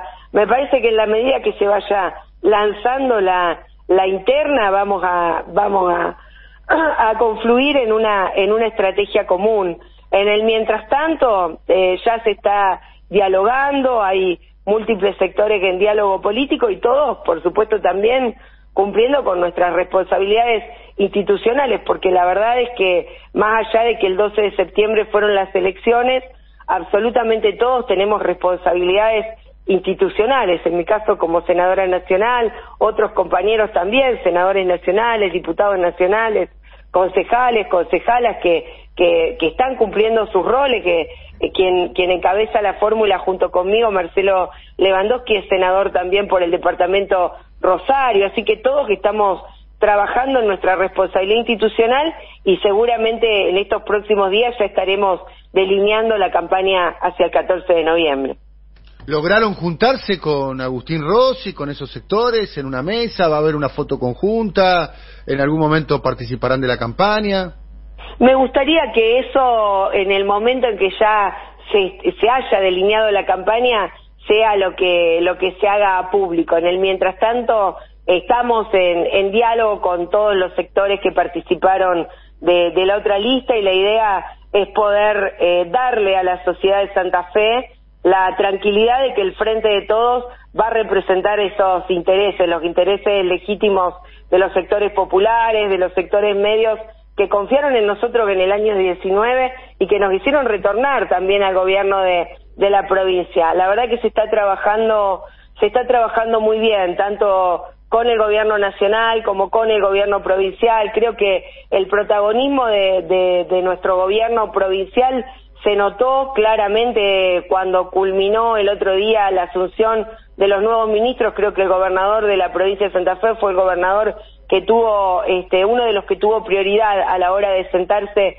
con las distintas carteras en las cuestiones atinentes a nuestra provincia y esto es un es un gran gesto del gobierno nacional para con, con la provincia de Santa Fe y es un aliciente para poder seguir trabajando mancomunadamente. Eso es lo más importante. Espero que las actitudes de, de todas y de todos sean la de la de contribuir a fortalecer las mayorías que necesitamos en el Congreso de la Nación para para transformar definitivamente a nuestro país y a, y a nuestra provincia que se lo merece. Muchas gracias, Marilyn. Un abrazo grande. Hasta luego. Bueno, Marilyn Sagnún conversando eh, con, con nosotros. Eh, Rulo querido, aprovecho Sí, tu presencia eh, pa- Aprovecho, para preguntarte, más allá de, de la columna que vas a desarrollar en minutos, eh, con información muy precisa que tiene que ver con la liberación de la exportación de carne a China. Y la gran pregunta que ya te trasladamos más temprano, Rulo, que es la pregunta que nos estamos haciendo todos y que vos también te la estás haciendo, Sí. si va a haber un traslado a precios, qué va a pasar en la góndola, qué va a pasar con lo que suele decirse, abro comillas, la mesa de los argentinos, cierro la mes, eh, cierro comillas. Eh, pero a- acá estaba eh, eh, subyacente en, en- en la charla que estábamos teniendo casualmente con, con Marilyn y también eh, eh, eh, en la cuestión de la carne que es eh, la, la- la falta de dólares, ¿no? La necesidad de dólares, porque Sí. lo, lo que subyace a eso tiene que ver eso, ¿no? Con, con, un, con un Estado que por A, por B, por C, este, está falto de dólares, ¿no? Está, está vetada la posibilidad del endeudamiento, de, de- los créditos, Claro. es más, tiene más compromisos este, eh, eh, en dólares de la, de la capacidad que tienen. Bueno, hay, hay mucho que se puede decir al respecto, pero ¿qué está pasando con, con, con- con el tipo de cambio hoy? eh? Con, con- con el aumento de la brecha hoy, que es, es una presión que se está viviendo por estas horas, por estos días. Este, Está sucediendo eso, que hay mucha expectativa ne- negativa en ese sentido, que se ve que hay un problema serio, que son meses generalmente complicados estacionalmente porque eh, no, no hay ingreso fuerte de, de- divisas por por exportación de cereales, digamos, el- ya, ya pasó la, etapa de, exportación fuerte de soja y, y los principales rubros, y entonces en expectativa de eso dice, bueno, va, va a haber otra vez hay ruido de que, bueno, va, va a estar obligado el gobierno a alguna devaluación sobre el piso de esa brecha, ¿no? Siempre hablamos del, dólar comercial eh, o el dólar de exportación-importación, este, y sube el otro en expectativa de que el, el piso vaya eh, a moverse. El gobierno no parecería que tuviera una urgencia en lo inmediato por este tema, porque tampoco tiene grandes vencimientos, no tiene vencimientos de, de- de- pa- para, para hacer pagos en, en estos meses. Pero En diciembre. sí, hasta hasta diciembre. Por eso, diciembre, Sí. mil, otros mil. Sí, pero eso, está, pero eso como ya está previsto con los DEC, digamos, eso ya lo tiene, ya lo estaría resuelto. En cuanto al balance eh, de divisas, no, no, no, no, no, no te, no te afecta, digo, pues, pero, digamos, un poco la expectativa mirando para afuera y, y para, para adelante y cuando, y cuando se da este tipo de de- presiones. bueno, el acuerdo con el fondo habitualmente incluye eh, un- una brecha tolerada. sí, Y, y hoy la brecha está en torno a 90 y pico, 100%, depende. sí. Eh, no va a tolerar una brecha del 100% el fondo. Sí, bueno, pero ese es otro tema. Pero hablar, hablar de, de- de- de cómo va a ser el acuerdo con el fondo, digamos, no, no, no es eso lo Y que que si no hay acuerdo con el fondo el año que viene, ¿cuánto, cuánto hay que pagar? No, pa- el, país, medio Por país. eso, entonces 19 tiene, o- o, hay acuerdo, default con el fondo no se puede tener, porque no se entra en default con el fondo. Pero, pero igualmente, pero es otro tema, Adrián. eh, digamos, Sí. el, el tema de, de por qué las presiones hoy, digamos, primero que hay una brecha eh, definida oficialmente. El gobierno tomó, Define esa, esa brecha. tomó una decisión de tener una brecha del 60. La, la- la brecha actual se le, se le fue un poquito, fue un poquito más. Este, la brecha esa, digo, está más en expectativa que en cuestiones de mercado, porque si miramos cuestiones de mercado, lo que está sucediendo, eh, en, en realidad es que está entrando, entrando mucha plata por, por el contado con liqui Mm. y por el, por el dólar MEP. Es decir, hoy está, hay, hay una, hay una corriente de ingreso de dólares por ese lado, porque traer los dólares propios que tenés afuera y cambiarlo a 180 mango, tenés el país Un tipo regalado de cambio atractivo. tenés el país regalado. Es decir, para, para el tipo que tiene guita afuera y hoy quiera hacer alguna operación adentro, No hay de todas formas muchos muchos procesos por lo cual digo, de- digo con completo para que se entienda, Sí. digamos, hay muchas empresas que están entrando hoy plata de afuera, pero lo hacen por el contado con liqui, con para- lo cual la reserva no te la mueven. Ahí No, estaba no. viendo el número de inversión. Eh, la inversión está creciendo. La inversión está creciendo. Sí. Está creciendo. Sí. Pero todavía no hay operaciones de esas que son más llamativas que, que importantes, quizá en términos de volumen, de ingresos de capitales. Por ejemplo, cuando fue lo de Falabella, que se mencionó mucho el tema de la ida de Sí. Falabella, que se le estaba buscando un comprador, lo mismo había pasado antes con Walmart, no llovieron los inversores. ¿Hay cautela todavía, más allá de que está barato, tan barato los activos argentinos? ¿Hay cautela para eh, aprovechar los bajos precios de los activos argentinos? Sí, no van a ayudar los inversores. Aunque esté barato Argentina. Aunque esté barato, no van a los ¿Por inversores. Y- porque, primero porque eh, no se ve, en el caso, si, si hablas de un, gran inversor que venga a hacer una inversión en eh, activos eh, para realizar determinada actividad económica, no se ve un horizonte de estabilidad en Argentina. Mm. Este, es- es- es- este, este interrogante que, que tenemos nosotros, eh, multiplicarlo por 10, ese signo de interrogación para ellos es mucho más grande. Es decir, O sea, ¿qué, es lo que va a pasar en los precios baratos de los activos argentinos. eh, los precios baratos puede ser para un, un cambio activo, para comprarte lo que... Pero, pero, eh, a- a- por eso, ahí de- a- hagamos nosotros esa diferenciación de inversiones que no, ta- no te inversión es lo mismo. Que te compren lo que tienen no, no es una inversión. no, Es- no, es no. un cambio, ¿no? Por eso. Eh, pues Argentina cierto, está barato para comprarte lo que tenés. Ok. Es decir, Ok. no para invertir, hacer una nueva fábrica. No para crecer, no para Claro, ampliar sí, la inversión. ¿Qué mercado tenés? ¿Qué sé yo qué Pero, pero ahí sí tenés anuncios de ampliación de inversión en algunas áreas Sí, algunas tenés, específicas. sí, tenés- y tenés varias. Sí, tenés casi toda la semana tenés algún anuncio. Tenés anu- algún anuncio. algún anuncio de ampliación, de este de instalación de, de, de un- de O sea que el un panorama financiero, en parte aportado por el tema de la deuda, en parte aportado por el tema de fiscal o del... porque por el tema de la actividad económica hab- habría una perspectiva de crecimiento. Sí, Por el lado de la actividad económica. Vos Pero- venís hilando pero fíjate que, también esa, es- esa perspectiva, cuando le entra- entras a, a, a- a hilar fino, te encontrás que eh, está muy circunscripta a algunos sectores, algunos pero, sectores. pero no para todos. Es Construcción, vos- alguna sí, vos, vos imaginate, digamos, estamos manejando estos datos más allá de, Sí. De otro tipo de discusiones que tenemos entre nosotros, pero en esto estamos todos Sí. de acuerdo. Es decir, vos ves un poder adquisitivo que te indique que haber un consumo masivo creciente.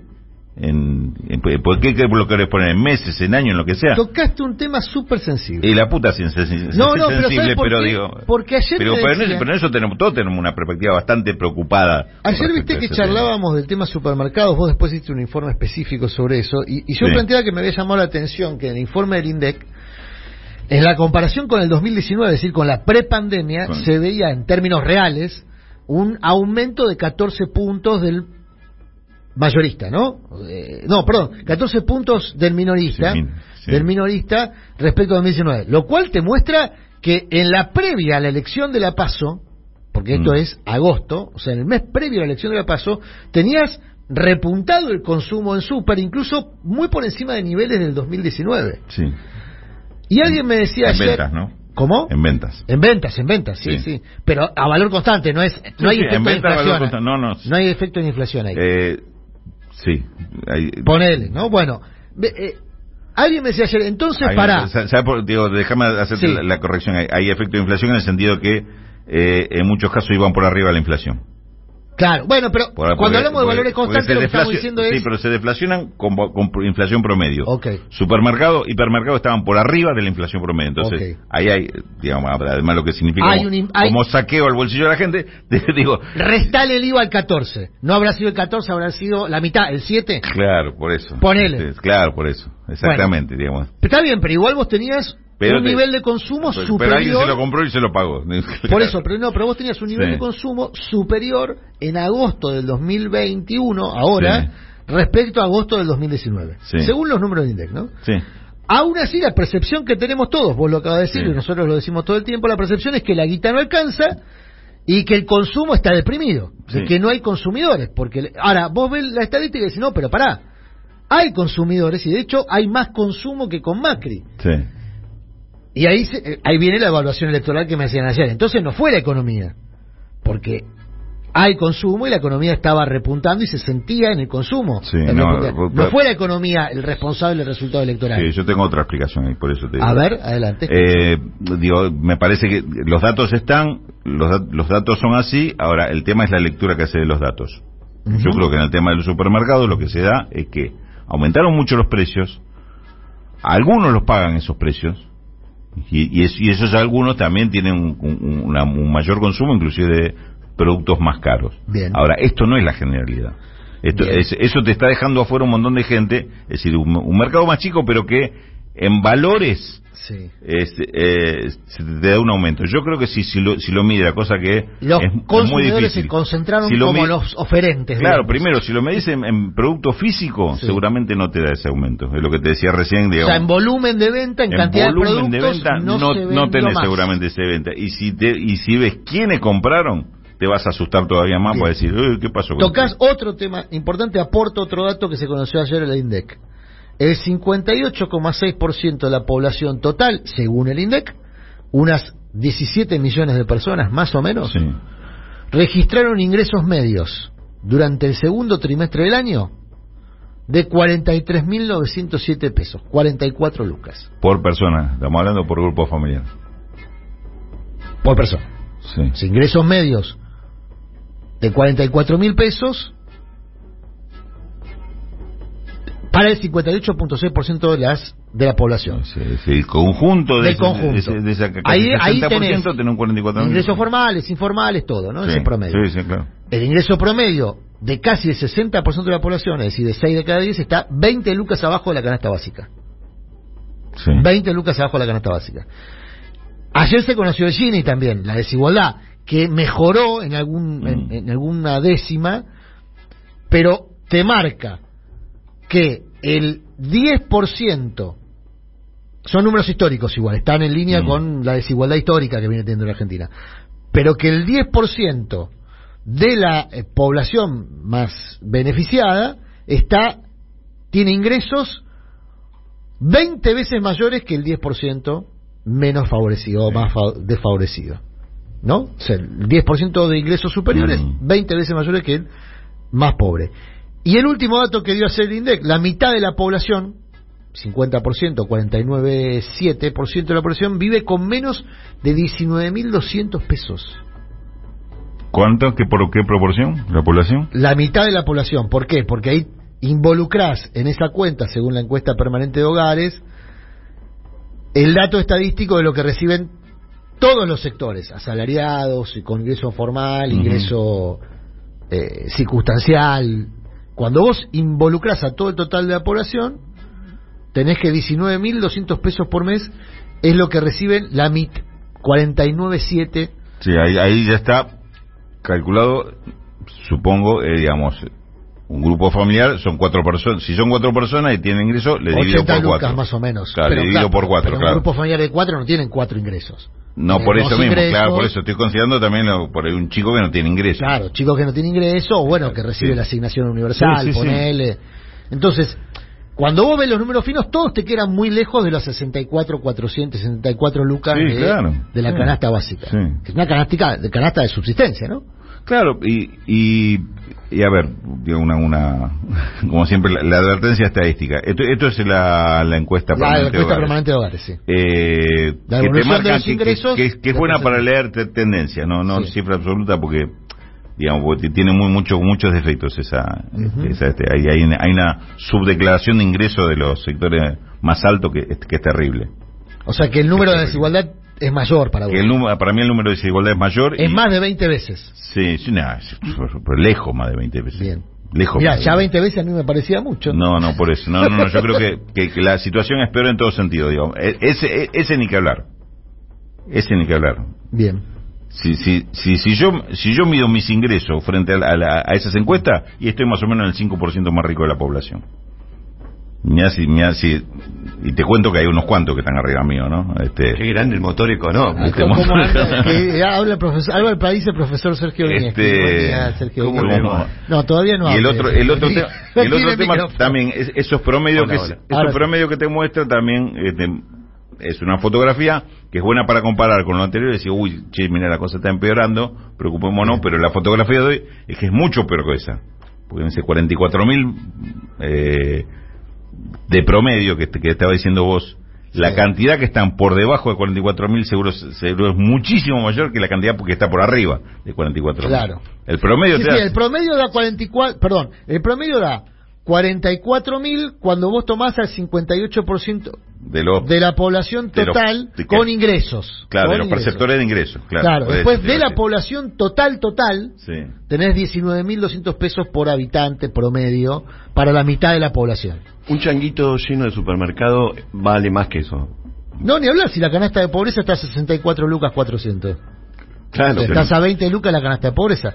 De la de pobreza, ¿eh? sí De pobreza. O sea, es el límite. Ahora, vamos a, a temas del día, porque todo esto es, la, en tal caso, el contexto de anuncios que se están realizando. Hoy se va a anunciar lo que habíamos adelantado, si no me acuerdo mal, la semana pasada, que era justamente el adelantamiento de las jubilaciones para mujeres de entre 55 y 60 años y varones de entre 60 y 65 años. Es decir, adelantar 5 años la jubilación para grupos poblacionales específicos. Tienen que cumplir con determinados requisitos. Esto se anuncia hoy, ¿no? Está confirmado oficialmente que hoy se va a hacer este anuncio. Nosotros habíamos adelantado. Cuando estaban ahí evaluándolo, medio que largaron un globo de ensayo a ver cómo caía esto eh, desde el Estado, digamos, el algún globo de ensayo. Obviamente tuvo buena recepción. Y empezaron a afinar el proyecto y finalmente va a ser para personas desempleadas que tengan 30 años efectivos de aporte, o sea, no que requieran de una moratoria, sí 30 años efectivos de aporte y que estén en estas edades, mujeres entre 50 y 55, varones entre, perdón, entre 55 y 60 y varones entre 60 y 65. Y eso es un universo de cuántas personas. A mí me habían hecho la cuenta de 500.000 personas originalmente, pero aparentemente ahora, con los requisitos que se le han agregado, bajó ese número a unas 100.000. O sea, de 500.000 a 100.000. Por, yo creo que en el Estado están interesados en difundir cuál es el universo final, lo vamos a conocer hoy el número en el anuncio, siempre que se anuncian estas cosas, se anuncian eh, también costo fiscal, ¿no, Rulo? O sea, Sí, cuán- claro. cuánto va a costar esto, eh, y se anuncia también la población alcanzada. Eh, Que es chica. Y se va a dar la sensación de que es chica porque no quiere darse la sensación de que va a haber una expansión. Porque todo esto con qué se va a cubrir, Rulo, me imagino con, con en principio con emisión, ¿no? Salvo que eh, el año que viene tengamos, porque esto aparte va a ser por un periodo de tiempo breve, no es que va a quedar abierto todo el tiempo. Sí. O sea, va a ser un- como una oportunidad, es Claro. de acá a diciembre. Ah, 31 de diciembre, ponele, sí, claro. No va a ser un, un- programa que, pues si no, adelantaste la jubilación cinco años. Para desocupado, Para que desocupado, pa, exactamente. pa, pa. Eh, Este- Pero justamente la señal que se quiere dar es que no va a ser un shock costo No, no, inclusive alguna expectativa de esa- porque, porque, a- a- está por un lado está la población que podría acceder y, lo- y después el, está el cul- cálculo de cuántos de ellos van a, a- a to- tomar Claro, vos tenés la población, después cuánto de esos y, y cuánto finalmente va a terminar Que hay, un costando. número, hay, un número que está circulando es que, es, que, es- que habla de menos de 35 mil personas, Finalmente. finalmente. Los que, los que accederían. O sea, la población objetiva sería 100.000. harían, Sí, lo que harían la opción. La mitad de una cancha. Bueno, está, igual de todas formas, con Bueno, esa una cancha grande. Una Sí, habló de la cancha de River, claro. Claro. de todas formas, ¿qué es lo que se busca con esto? Ya Dos defensa y cosas. justicia te. La llenamos.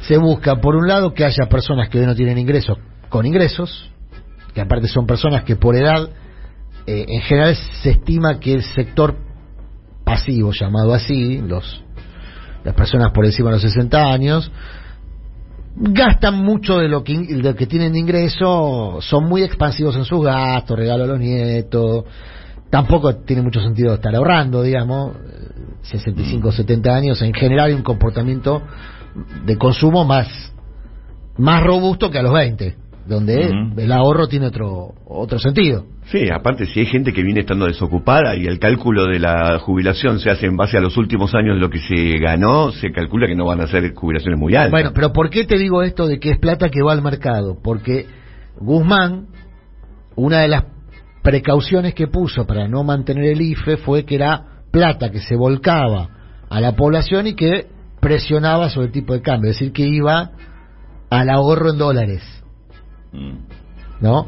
Se estima que esta población no tiene ese No, comportamiento. no, se está de 9 millones contra 30 mil personas. Ni hablar, y aparte que es un, insisto, es un recorte poblacional que en general, por No, comportamiento, gasta más de lo que ahorra. Está claro porque hay, hay una lectura ahí del que hace el Ministerio de Economía que, que hay que aclararlo. El tema no es que piense el eh, Guzmán que el que cobra un IFE va a comprar dólares. Claro. Lo que piensa es que, que el cobra un, un IFE, a los 20 minutos la plata esa se le saca un hipermercado. Claro. lo que yo insisto. Ustedes se olvidan del tema de precio y el tema de... No, no, ¿cómo no eh, vamos a olvidar si Entonces, hablamos de si, eso? si 9 millones de personas le pone la plata en el bolsillo, el tipo no está pensando en cuánto están los bonos, este, en cuánto está el dólar o si me conviene cu- cuidar la plata. No, el tipo va y la gasta. El que agarra cuando la gasta, ese es el que puede llegar a comprar dólares. Eh, O, o sea, y nueve, punto- y nueve millones de personas gastándose 10 10 lucas que reciben todo junto es mucha plata. A tal punto no nos olvidamos de los precios que me- te invito a escuchar a Paula Español, ayer, secretaria de Comercio Interior, que tuvo una reunión con los supermercadistas para conversar el tema precios. Mirá cómo lo tenemos presente, que hasta la escuchamos A Paula. en sueños a Paula Español. mirá. Desde la Secretaría de Gobierno estamos siguiendo muy atentamente los precios, que queremos mantener previsibilidad hasta fin de año, tener en claro en este momento que para nosotros el incremento de ingresos que se va a estar dando en estos meses que siguen tienen que estar acompañados de una contención de precios para que justamente se logre incentivar el consumo y ampliar la capacidad de compra de los ingresos de las argentinas y los argentinos. Tuvimos hasta la reunión muy clara con las cadenas de supermercados, pero quiero remarcar que las reuniones están siendo con todas las empresas proveedoras, que también tenemos ya agendada una reunión con los supermercados de las provincias, con mayoristas, con almacenes, es decir, con todos los actores de la cadena de producción y comercialización para evitar subas de precios especulativas que nada tengan que ver con la dinámica que venimos viendo en ese sentido. Interpreta para el país el rubro de la gente. No, no, ese fue, fue mi columna ayer el tema de, de, Bueno, de está esa- bien, pero el de público reunión, se de- renueva. Digo, me parece- decías, no piensan en los precios, pensamos en los precios, le escuchamos a Claro, Paula pero- Español. Ya hubo aumento de precios. Claro, y bueno, en el mismo momento que le estaban haciendo la reunión, le están aumentando los precios. Este, Digo, pero me todo parece lo que escuchamos recién de Paula Español, que va a haber control. Me parece que no es el método, No es el este, sentarse con estos sectores y decirle, Este, Controlen ustedes a las empresas, porque ayer, ayer le, ayer le puse título de, tango incluso. A ver. Yo les imploro, este, les imploro que no aumenten los precios, ahora que va a haber aumento de... Pero también le dio un este, rol de contralor a los supermercados. Le dijo, controlen ustedes a sus empresas proveedores. Sí, claro, y los otros dijeron, pues sí, por supuesto. Salieron, salieron recontentos. Pero yo me No, imagino al señor Carrefour que dice, pero si yo me proveo a mí mismo, porque yo, o Coto, que tiene frigorífico, Es- eso- yo soy mi propio está- proveedor. está- Controlate. Controlate, Coto, yo te conozco, controlate. Eso está, eso está en el globito, viste, con circulito que es lo que piensa, el, el- el de Carrefour, pero no lo dice. Este, Ah. no, después que el tipo traduce dice, pero me está hablando de lo que, de lo que yo manejo de punta a punta, Claro. dice, este, sí secretaria, vamos a controlar duramente y, y usted va a tener y golpea la mesa. ¿Acaso de la mesa las denuncias nuestra contra, este, en cuanto venga contra los proveedores. el Que van a ser, aumento? para mí, para mí sospecha van a ser proveedores pymes obligados a ser involucrados en la góndola por la ley de góndola. No sé por qué tengo la sensación Sí, sí. que muchos supermercados, invitados a hacer eh, tarea de control, van a denunciar aumentos abusivos o especulativos de pymes que no estaban en las góndolas y que por ahora, porque se terminó Sí, ya el claro. periodo de gracia, van a tener que estar en la góndola y de repente están pero no van a estar porque Claro. especulan. Entonces. Claro. y, y eso le va a dejar espacio porque la góndola vacía no la puedes tener. No, Eh, obvio. Entonces, si vos no podés tener el producto de la pyme porque especula y lo denunciás a la Secretaría de Comercio, eso va a ser un trámite, imagínate, ¿no? Llega al supermercado.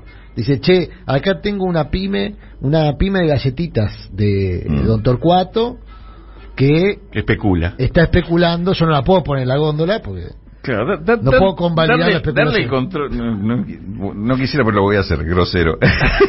Digo, darle el control del tema de precios, de la ley de góndola, del tema de, de precio cuidado a, la- a los hipermercados. mm, Es fácil resolver el problema de la inseguridad en, en- en Rosario. vos decís que hay que darle a los narcos la... A los monos, directamente el, el- Oh, oh. el ¿Qué, comparación, Rubén? No, es llevar a los lobos a controlar a las ovejas. Sí, oh, claramente, sí. Me parece que... No creo que esa sea la política. Yo, yo sugiero, el problema está ahí, no es, no es al revés, la solución no, no son ellos. Bueno. Ellos son el problema, me parece. Me parece que que intentar otra Profe Vinieski, tema del día, perdón, estamos, mucha gente está diciendo, ¿qué pasó con eh, Daniel? ¿Lo limpiaron? No, salió a hacer, un- porque estaba Daniel hasta hace un rato, de repente, ¿Cómo, ¿cómo está? cómo lo vamos a limpiar si es el Es el animador. Claro. Eh, el animador que quiero decirles, porque ustedes no escuchan el arranque, ya lo sé, que eh, participó como oyente del miércoles del arranque, y la semana pasada aparateó la elección, ganó por mucho margen, esta semana ya eh, el pueblo robusteció su conducta cívica Sí. y no se dejó aparatear y lo dejó en segundo lugar. Nuevo. Bien por, ¿Quién? para mí, eh, una demostración Pero él está de interviniendo, está interviniendo en el mercado. ¿Eh? Él interviniendo en el mercado porque te tira los 411 mil seguidores que tiene, con eso te aparatea cualquier elección Claro, en claro. Twitter. Pero no pudo, no pudo contra el, ¿cómo se llama? La, la, la, la robustez cívica de, Claro, de, los, de los electores. Contra, Bueno, contra el soberano. el, el animador que salió a hacer un trámite y ya está volviendo. Mientras tanto, profe Viñeski, su... Mi, mi casualmente, de lo ¿de que veníamos hablando, voy a tomar en forma histórica, que es la manera en que me expreso, en forma histórica, algunas medidas o políticas que han tomado presidentes en el pasado contra el aumento de los precios. Ajá. Tenemos incluso algunos audios subidos de tono, le tengo que decir, de gente que, por ejemplo, no pensaba que los supermercados eran un buen mecanismo para controlar los precios y tomaron medidas. De fondo hay, dis- hay discusiones que no se dan, pero que estarían buenas darlas. Y, y las crisis, parafraseando a, a Sri, Sri Ravi Shankar, Apa. las crisis son una oportunidad, a veces, Sí. para discutir cuestiones de fondo que no están. Cuando los supermercados o los- las grandes cadenas de, de hipermercados, supermercados y puntos de venta, si están en, en Argentina, que fueron en los 90 básicamente, se dio una discusión que obviamente fue perdidosa para quienes cuestionaban la, la instalación, que era, bueno, ¿cómo iba a afectar eso al consumo de cercanía, que es el consumo, que era el consumo masivo en ese momento y sigue siendo el consumo hoy? Los almaceneros.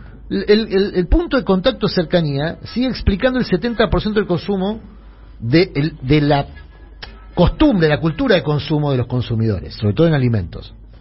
Ahora, ¿cuál es el problema que tenés? Que todos los acuerdos de precios se hacen con los grandes puntos de venta. Esto también lo marcaban lo de las carnicerías. Y bueno, cuando se hace el estudio de cómo viene impactando Mm. el, el- el- el- el control de precio a la carne, se hace en góndola. Pero no es el mismo precio que, que se consigue en carnicerías y no es el mismo precio que se consigue en carnicerías, depende de la zona geográfica. La carnicería del No, norte tiene una- un precio, la del sur otra, la Ni del hablar. oeste. Bueno, entonces, pero el 70% de la población se sigue abasteciendo en mercado de cercanía, aún a pesar del supermercado. Pero claro, distorsiona todo el supermercado. Porque lo tenés a mano, lo tenés a una cuadra. Cosa que en los lugares donde. Carrefour siempre decimos lo mismo. Carrefour viene, es originario de un país donde están prohibidos los grandes centros de venta en las zonas urbanas.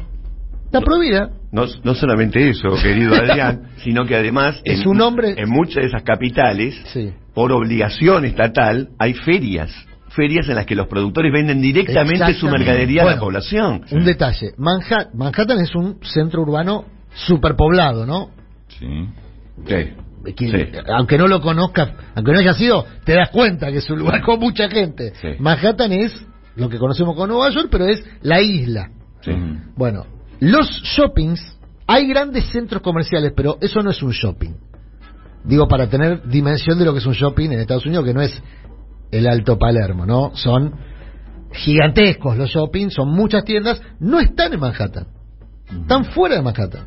Hay grandes tiendas comerciales, sí, pero eso no es un shopping. El shopping está fuera, y y por legislación está fuera. Claro. Porque si no depreda los pequeños comercios que son los que dan empleo en Manhattan. Claro. El empleo es el pequeño comercio. Sí, y aparte concentra, concentra de una manera tal la- distribución que maneja los precios. Bueno, ese es un tema. Otro tema. También vuelvo a poner mi ejemplo. Vos dabas el de las ferias. Eh, se estimula en general de los estados municipales las ferias de consumo directo de productor al consumidor. ¿no? Como una forma, no de bajar precios, ¿eh? porque no, no son precios más baratos. En general, sobre todo el orgánico, no suele ser más barato. Pero de sostener eh, el, el- el- vínculo comercial entre una micropyme, que puede ser un emprendimiento este, rural, con un consumidor. Ahora, en Francia, en París, esto lo, he visto yo, no me lo contó nadie, digamos, vuelvo al tema Carrefour, donde nace Carrefour y Carrefour no puede estar en el centro de París, no puede, se estimula el pequeño comercio, el microcomercio e incluso el puesto, el puestero, Que le da laburo al dueño del puesto, eso se ve mucho con las crepas, por ejemplo, que hay mucha cultura de comida callejera con los crepes. Ahí tenés uno que es el dueño, otro que es el empleado y un tercer puesto de empleo por un negocio, donde hay 10, 15 negocios por cuadra. De estas características, micro, se, se estimula, ¿por qué? Porque el problema del empleo es un problema en todo el mundo, no es un problema de la Argentina. Ahora, lo que yo les pregunto a ustedes, digo, te pregunto a vos, Rulo, y te participa un profe, es si todos estos temas de fondo en algún momento se van a abordar o la urgencia, hoy la urgencia electoral, la urgencia de egreso, va postergando decisiones que van a ser urgencias mañana. Porque un día vamos a mirar que no hay empleo. Digamos que hay problema con el empleo. Es una urgencia ya, creo. Claro, pero- eso, pero no está en el radar, viste que no- Sí, puede- puede- sí, son este, este tipo de alternativas que no se no se plantean. Bueno, ayer hablábamos de una cuando ¿Te, te acuerdas cuando la gestión Kisilov al frente del Ministerio de Economía quiso poner ferias populares en algunos lugares de la ciudad y Macri lo impidió, lo prohibió? Era una descentralización del mercado central, ¿no? Exactamente. Eh, ¿Por qué eso no continuó? Porque a- ahora ahí está el gobierno nacional, está el gobierno de la provincia de Buenos Aires. Sí, o sea, sí, sí. ¿por qué no proliferan ese tipo de puestos, ese tipo de ferias en el que el productor, que le- al que le pagan muy poco por lo que produce, pueda por lo menos ganar más y le llega al público a un precio por lo menos más accesible? Porque- Estas son las cosas de fondo que no se discuten, Sí. no por casualidad. Quizá porque desde la gestión se ve con otra perspectiva eh, eh, eh, eh, los intereses concentrados, ¿no? Sí, indudablemente. Sin duda. Vos ves los intereses concentrados como consumidor de una manera Sí. y quizá desde la gestión pública lo ves de otra manera. Bueno, ayer el Lo animador de como este un programa... de fondos de campaña, por Bueno, ejemplo. el- sí, el bueno, anima- ah, pero ahí, ahí lo tenés el, el ejemplo de eh, discutir la política de precios sentándote con estos sectores. Digamos, ahí, ahí es donde, ves que hay un- una mirada distinta del, del- del sector concentrado. Mm. Es decir, ¿para para qué lo tenés el sector concentrado? Para convocarlo y a ver si buscas un acuerdo con ese sector. No por la vía, como decía el profe, de, bueno, te, te crea un mercado alternativo, te crea una vía alternativa de, de, de llegar al, al- al consumo y que el consumidor tenga otra vía alternativa de llegar al, al productor con otros precios y quizá con la misma o mejor calidad de producto. ¿Profe? Este, No, me, me quedé pensando que ayer el animador de este programa, que contaba que durante muchísimos años trabajó en programas de televisión, Sí. contaba que los auspiciantes, que muchas veces son empresas alimenticias Sí. de esos programas, le venían y le decían, de esta empresa no podés hablar mal. claro.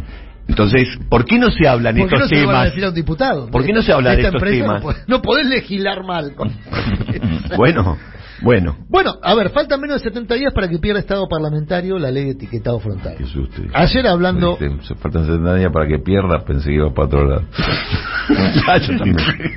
Bueno, mira, Digo, ¿cuánto falta, más o menos hay coincidencia calendaria. Sí, no, no, hacia, hacia el vuelo eran, para mí eran 70 días. No, no, menos. menos. Caía en la misma 12 de fecha. noviembre son, creo, cuatro o cinco semanas. El otro queda dos semanitas más. Sí, por eso. La cuenta rápida a mí me dio. Pero eh, son menos de 60 días 70, para pierda 14. Estado parlamentario una ley que se aplica en países comunistas como Chile, Sí. ¿no? Donde, donde hay un El comunismo de Piñera. digo. comunismo de Piñera. Ah, no, el ah, no de la Piñera. época de Salvador Allende, ahora. No, no, ahora, ahora. Ah. ¿Qué es la ley de etiquetado frontal? Vos ves un Sí. producto y hay una serie de rombos que te advierten. Tiene, tiene mucho sodio, tiene mucho azúcar, esto te hace mal.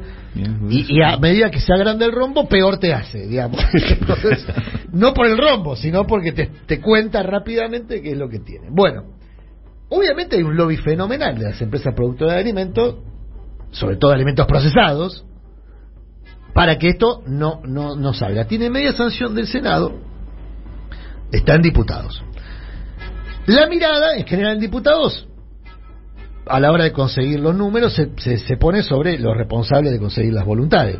Presidente de la Cámara, presidente del oficialismo eh, de la bancada mayoritaria que se frente de todo. Acá hay que mirar también el Ejecutivo ahora, porque un, una persona que se manifestó en contra de la ley de etiquetado fue Juan Mansur cuando era gobernador de una provincia productora de azúcar. Argumentó en su Sí, oposición. sí, eh, básicamente que su provincia es productora de azúcar y que eh, no se puede demonizar el azúcar. De hecho, lo, la- eh, eh, uno de los argumentos en contra de las provincias productoras de azúcar es que se demoniza el azúcar. Que, que este sistema de rombos demoniza esta- ese tema de visualizar Mm. gráficamente el perjuicio que te puede provocar consumir exceso de azúcar, exceso de sodio y demás, demoniza el azúcar. ¿No? Claro. Entonces, Las tabacaleras podrían decir lo mismo. Están ya demonizando lo dijeron en su momento, pero perdieron. a la nicotina y al alquitrán. perdieron esa discusión. Bueno, el asunto acá, insisto, estamos hablando de alimentos procesados, es que son esas leyes que vos decís, mira, entre las urgencias, acá el tema de si se morfa o no se morfa. En Argentina se come muy mal, objetivamente. Y sobre todo los sectores populares comen muy mal porque es lo que pueden comer, Exacto. ¿no? Eh, digamos, si vos ves Bizcochito de grasa. a ver, en la tele vos ves eh, muchas muchas veces algún comunicador de derecha, Casi siempre. casi siempre ves comunicador de derecha y los ves alguna vez diciendo cosas como, mirá qué gordos que están los que están marchando. Como si fuese un signo saludable. Es Todo lo contrario. En Mm, general claro. son cuerpos hinchados por exceso de hidrato de carbono. Exacto. Es cierto que hablar de esto parece una frivolidad. Alguien debe estar pensando, mirá qué agenda progre, ¿no? Alguien de los que ahora descubrieron que hay un peronismo clásico que gana elecciones. Mirá qué agenda progre, con eso no ganas elecciones, hay que darle polenta y fideo y arroz a, a la gente que coma algo. Bueno, pero ese algo que está comiendo en muchos casos es veneno. Tenés alguna preexistencia diabética, hipertensa, lo que sea, está dando de comer veneno, ¿eh? Y lo que no gastas ahora en prevención, lo vas a gastar después en salud. O sea que el Estado sigue pagando el costo de una mala decisión alimenticia o de una mala estrategia alimenticia. Por eso yo cuando planteo, che, y de estos temas de fondo no vamos a hablar nunca. Incluso ya se habló, porque con la ley de etiquetado se habló de esto. Mm. Pero está ahí detenida porque hay un lobby que, insisto, ahora que la urgencia, la única urgencia parece ser revertir la elección.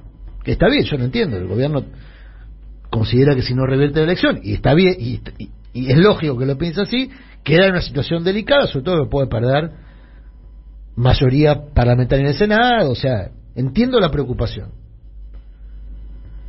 No perdamos de vista los objetivos, porque vos querés ganar una elección, ¿con qué objetivo? Claro. Vuelvo a una frase que dijo Cristina. Si el tema es preservar el laburo de los funcionarios, que yo entiendo que para muchos puede ser un buen estímulo, che, hay que ganar porque si no, yo, mira, va a, ve- va a venir otro que me reemplace, como pasó la semana pasada, yo entiendo que puede ser un buen estímulo. Pero ¿qué dijo Cristina en un acto? Hay otros laburos, ¿no? Sí. ahí- ¡Vayan a buscar otro laburo! Eh, señora. Pero en la carta, en la famosa carta, sinceramente, que escribió hace poco, ¿qué dijo Cristina? Dijo, así como se movilizó a toda la población en pos de enfrentar a la pandemia, se podrían ahora movilizar a toda la población en pos de, por ejemplo, controlar la inflación. En pos de, por ejemplo, mejorar la economía. Movilizar a la población, darle, porque cuando dicen vayan a los barrios y háblenle a cada vecino, uno piensa, ok, vamos al barrio, le hablamos al vecino. ¿Y qué le decimos? Sí. ¿Qué le decimos al vecino? Porque hay que ir con alguna épica, ¿no? Hay que ir con algún discurso, hay que ir con a- alguna narrativa que te invite a ir al barrio y decirle algo. Claro. Es lo, que- es lo que ayer también decía Paco Durañona, ¿no? Que se, per- se ha perdido eso, se perdió la mística, se perdió la épica y, y, y- te falta el discurso, porque esto, este tipo de cosas también tienen que lo que lo que Vos tenés que explicar una ley de etiquetado, la tenés que... ¿Cómo pasó Claro, lo, lo lo que marca esas grandes discusiones, Claro, este, por ahí no son, las grandes discusiones son para después, por, por ahí son para ahora justamente para, para generar esa mística, hacia, hacia qué país querés ir, hacia dónde estás orientando el voto, el voto de qué, de qué país, no este, el, el voto, este, gracias, porque me, me, me diste un bono de, de, de, de, de 10 mil mangos. Para decirlo Ah. muy sencillo, Rulo, ¿por qué un gobierno o un político o un diputado que tiene dos, tres, cinco campañas por delante se va a mal enquistar con un productor de alimentos procesados si no tiene ningún beneficio político por votar esa ley que solo lo perjudica en su vínculo con el, el productor de alimentos procesados? Ahora, si vos le pusiste épica, si vos le... ¿Por qué en la Argentina salió una ley de medios cuando ningún político en la previa a esa discusión hubiese votado, hubiese levantado la mano en contra de Clarín? Nunca. O sea, era como... eh, Votar en contra de Clarín era, era transversal aparte. Era transversal. Sí, bueno. ¿Por qué? Hubieron políticos que en la evaluación, en la evaluación de costo-beneficio dijeron, mira, quizás se enoje Clarín conmigo por votar en contra de Clarín, Mm. pero mirá cómo tengo a toda esta gente detrás que es mi público, que es mi electorado y que me empuja a una decisión Claro. más allá de mi especulación electoral futura. Mm. Y aún en los términos de especulación electoral futura tengo estos votos también. Eso es hacer política. Eso es hacer política. Yo no veo eso, no lo vimos con Vicentín y pasó lo que pasó, muchas veces lo dijimos acá. Casi que Vicentín se presentó pidiendo disculpas. Bueno, acá vamos a hacer una expropiación, se medio, ¿no? Pensé que me iban a aplaudir. Después pensé que me iba a aplaudir. Casi, casi que se presentó pidiendo disculpas. Bueno, un juez de provincia un- este, terminó volteando la decisión de un presidente. Sí. Y yo insisto, el tema de la ley de etiquetado, cuando vos lo pensás en términos estratégicos, estás ahorrándole guita al Estado a futuro. Ahora, te vas a tener que enfrentar con tres o cuatro de las empresas más importantes de Argentina. Sí. Pienso, señor Pagani, por ejemplo. Obvio. Bueno, le decís al señor Pagani en, en ese enfrentamiento hipotético que no va a ocurrir, señor Pagani, usted está ganando en este año lo que no ganó en los últimos tres. Vos ves el balance de Pagani y de Arcor, este año ganó lo que no ganó en los últimos tres años. Perdía guita con Macri Pagani. Claro, Pagani no paga nunca. Ganani. Es que el discurso es, eh, eh, señor Pagani, el que sea, yo no me estoy enfrentando a usted, es usted el que se está enfrentando Claro, a usted nosotros, está con los aumentos que está aplicando, con las porquerías que está vendiendo, con este, con lo- el monopolio que está generando. Está buena la que plantea Rulo. Mirá si no tenés con, Ese- con esta ley un porque argumento en- para discutir precios también. ¿Por, por qué un, un legislador o un diputado haría esto? Y en defensa propia, en defensa de la gente. Bueno, estamos muy de izquierda, amigos, y como estamos muy de izquierda, vamos a incorporar a alguien que le puede dar sustento teórico a toda esta Ah, discusión. ah, ah, pensé que era- Alguien que estudió. Claro, pensé que era Para balancear. para compensar. No, claro. no, no, no vamos a compensar. Claro, Nos vamos a volcar del todo. Me pareció raro que la presentación para alguien decirle, bueno, No, no, vamos- estamos no. muy progre, vamos a hablar con un. No, no, ni siquiera, yo no dije progre, no dije progre, no, no dije muy de No, izquierda. No sé si más de izquierda que nuestra próxima entrevistada, que es Celeste Fierro, candidata a diputada nacional por el Frente de Izquierda y los Trabajadores, Hola Celeste, buen día, te saludamos el Ruro de Ator, el profe Inés que Adrián Murano. ¿Cómo te va? ¿Cómo están? Bien, muy bien. Bueno, primero Celeste, eh, una situación que conocimos en estos días, el lunes si no me equivoco, que se, se vieron las imágenes de la vandalización de un local, no sé si es tuyo, de tu espacio político puntualmente, sí, del Frente de Izquierda, eh, en la zona Sí, de sí, Caballito. es nuestro ¿Qué se local en Caballito. ¿Qué pasó? Mira, eh, se dieron varios hechos.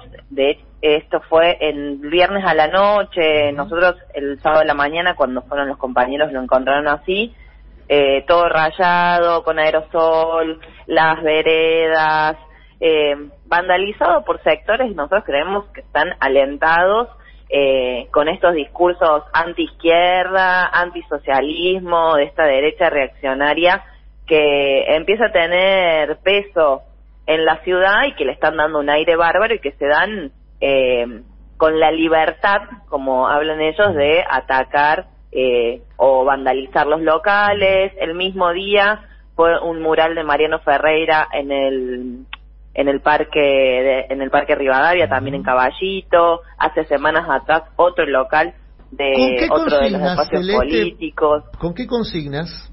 ¿Qué, ¿Qué es lo que se pintaba? Porque vos hacías una alusión a, a- a que es el mismo mensaje que se emiten, por ejemplo, que emite un candidato como Milei.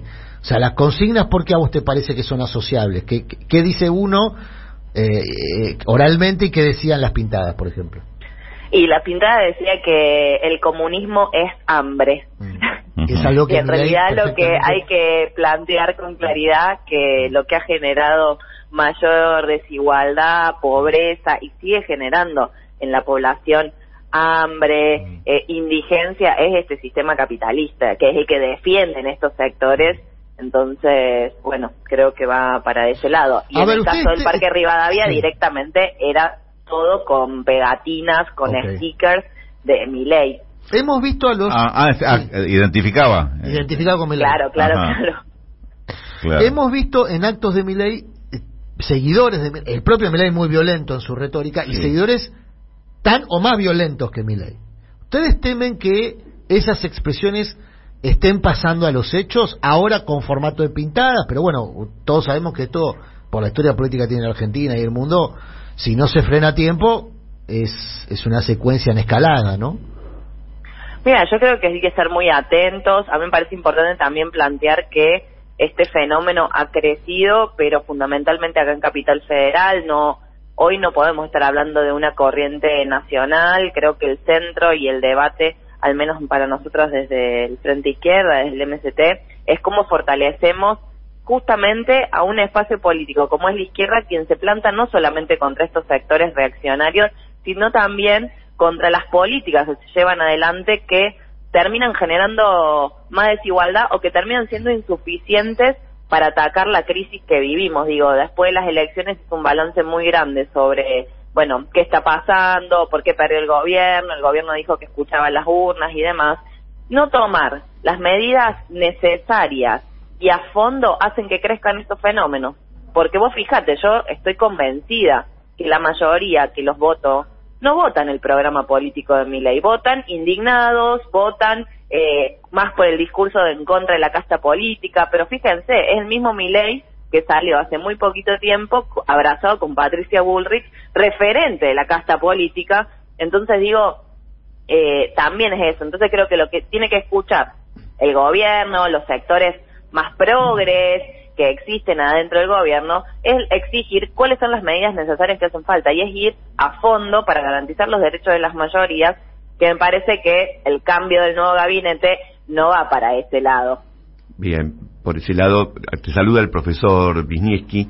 Este, Hola, ¿cómo estás? Hola. En la, en la militancia cotidiana que ustedes tienen, ¿se están encontrando con militantes, no sé si decirles mileístas, que tienen esa impronta violenta que tiene su conductor? Mira, nosotros eh, en la calle, por ejemplo, ayer estuvimos, eh, porque fue el 28 de septiembre, el primer 28 de septiembre que en nuestro país el aborto es legal y no nos encontramos a ellos porque son sectores que están en contra de defender los derechos de las mujeres y las disidencias. El viernes pasado fue una enorme movilización mundial contra el cambio climático exigiendo medidas para cambiar este modelo productivo extractivista y por supuesto no nos vamos a encontrar ahí porque son negacionistas del cambio climático, digo, no nos encontramos porque son una antítesis de lo que está creciendo en todo el mundo, que son las grandes, los grandes movimientos, las grandes luchas por los derechos de las mayorías y no para defender los privilegios de una minoría acomodada. Eh, Celeste, vos decías recién que no... Eh, Rulo de la Torre te saluda. Te saluda. Eh, Hola, ¿cómo estás? Sí, sí, eh, sí, como te vengo escuchando es como que ya estábamos en la conversación hace rato, pero sí, sí, sí, estamos al aire, vamos, vamos a presentarlo.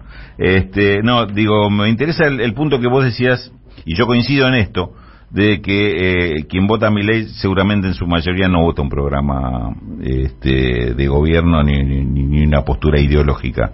Ahora, lo que sí observo, y esto lo agrego yo, es que eh, el crecimiento de estos sectores de ultraderecha que se está dando en, el mundo, como por ejemplo Vox España, pero pasa en, muchos más lugares, este, en general se da por eso. Pues, es decir, la atracción es que o son los indignados, son, son los enojados, y que yo y termina el voto yéndose para ese lado. Este fenómeno vos lo estás observando también como, por lo menos como una, como un riesgo en Argentina de que estos, que, que dentro de, de esta, de esta crisis sistémica que parece que tenemos, este, empiece a aparecer un, un, un motivo de atracción inclusive para sectores populares, sectores este, por ahí de, de, situación social, económica vulnerable, que, se, que el voto se empiece a arrastrar para ese lado producto de esta, de esta situación?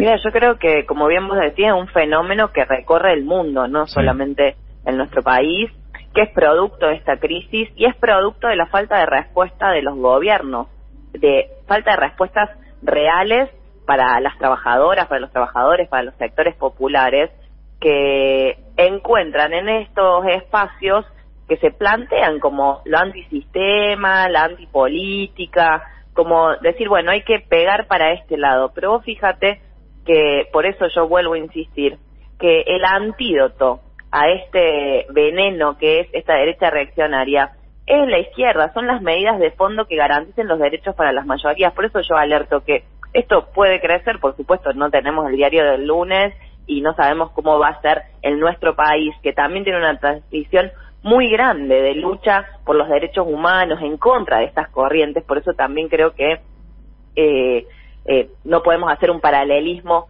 a nivel internacional, pero bueno, son reflejo de lo que está pasando.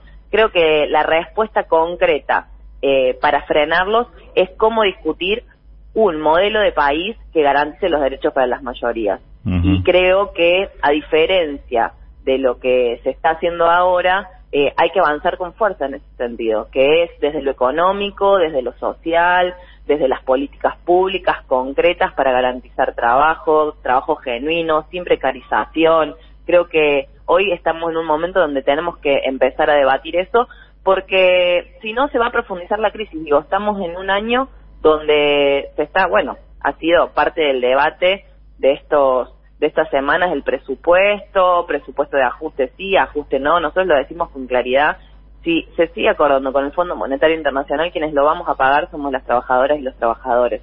Por eso viene con reformas, reformas laborales, viene con más ajuste. Entonces, en ese sentido creo que la clave es cómo nos organizamos y cómo ponemos en claro cuáles son las políticas que hay que llevar adelante. Nosotros le decimos, bueno, es dejar de pagar la deuda. Quienes tienen dudas, bueno, nosotros decimos, se tiene que investigar, porque esta deuda es una estafa y se están destinando millones. La semana pasada se pagaron dos mil millones de dólares.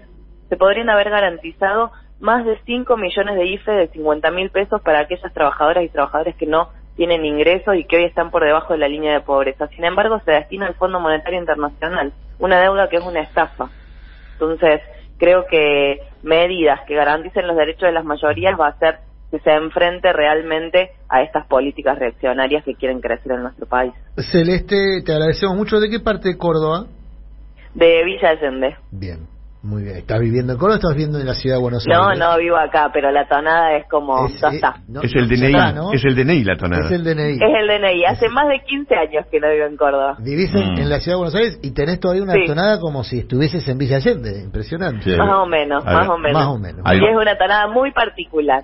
Bueno, y, y algún día no- nos gustaría charlar también con, con cómo ves el proceso este en Córdoba, ¿no? Proceso Muy político. Es otra película esa. Bueno, Es gracias. otra película. Celeste, te Cuando muchísimo. quieran, cuando quieran. Bárbaro. Mando un abrazo. Muchas gracias. Chao, Celeste gracias. Fierro, candidata a diputada por el Frente de Izquierda, los Trabajadores MST.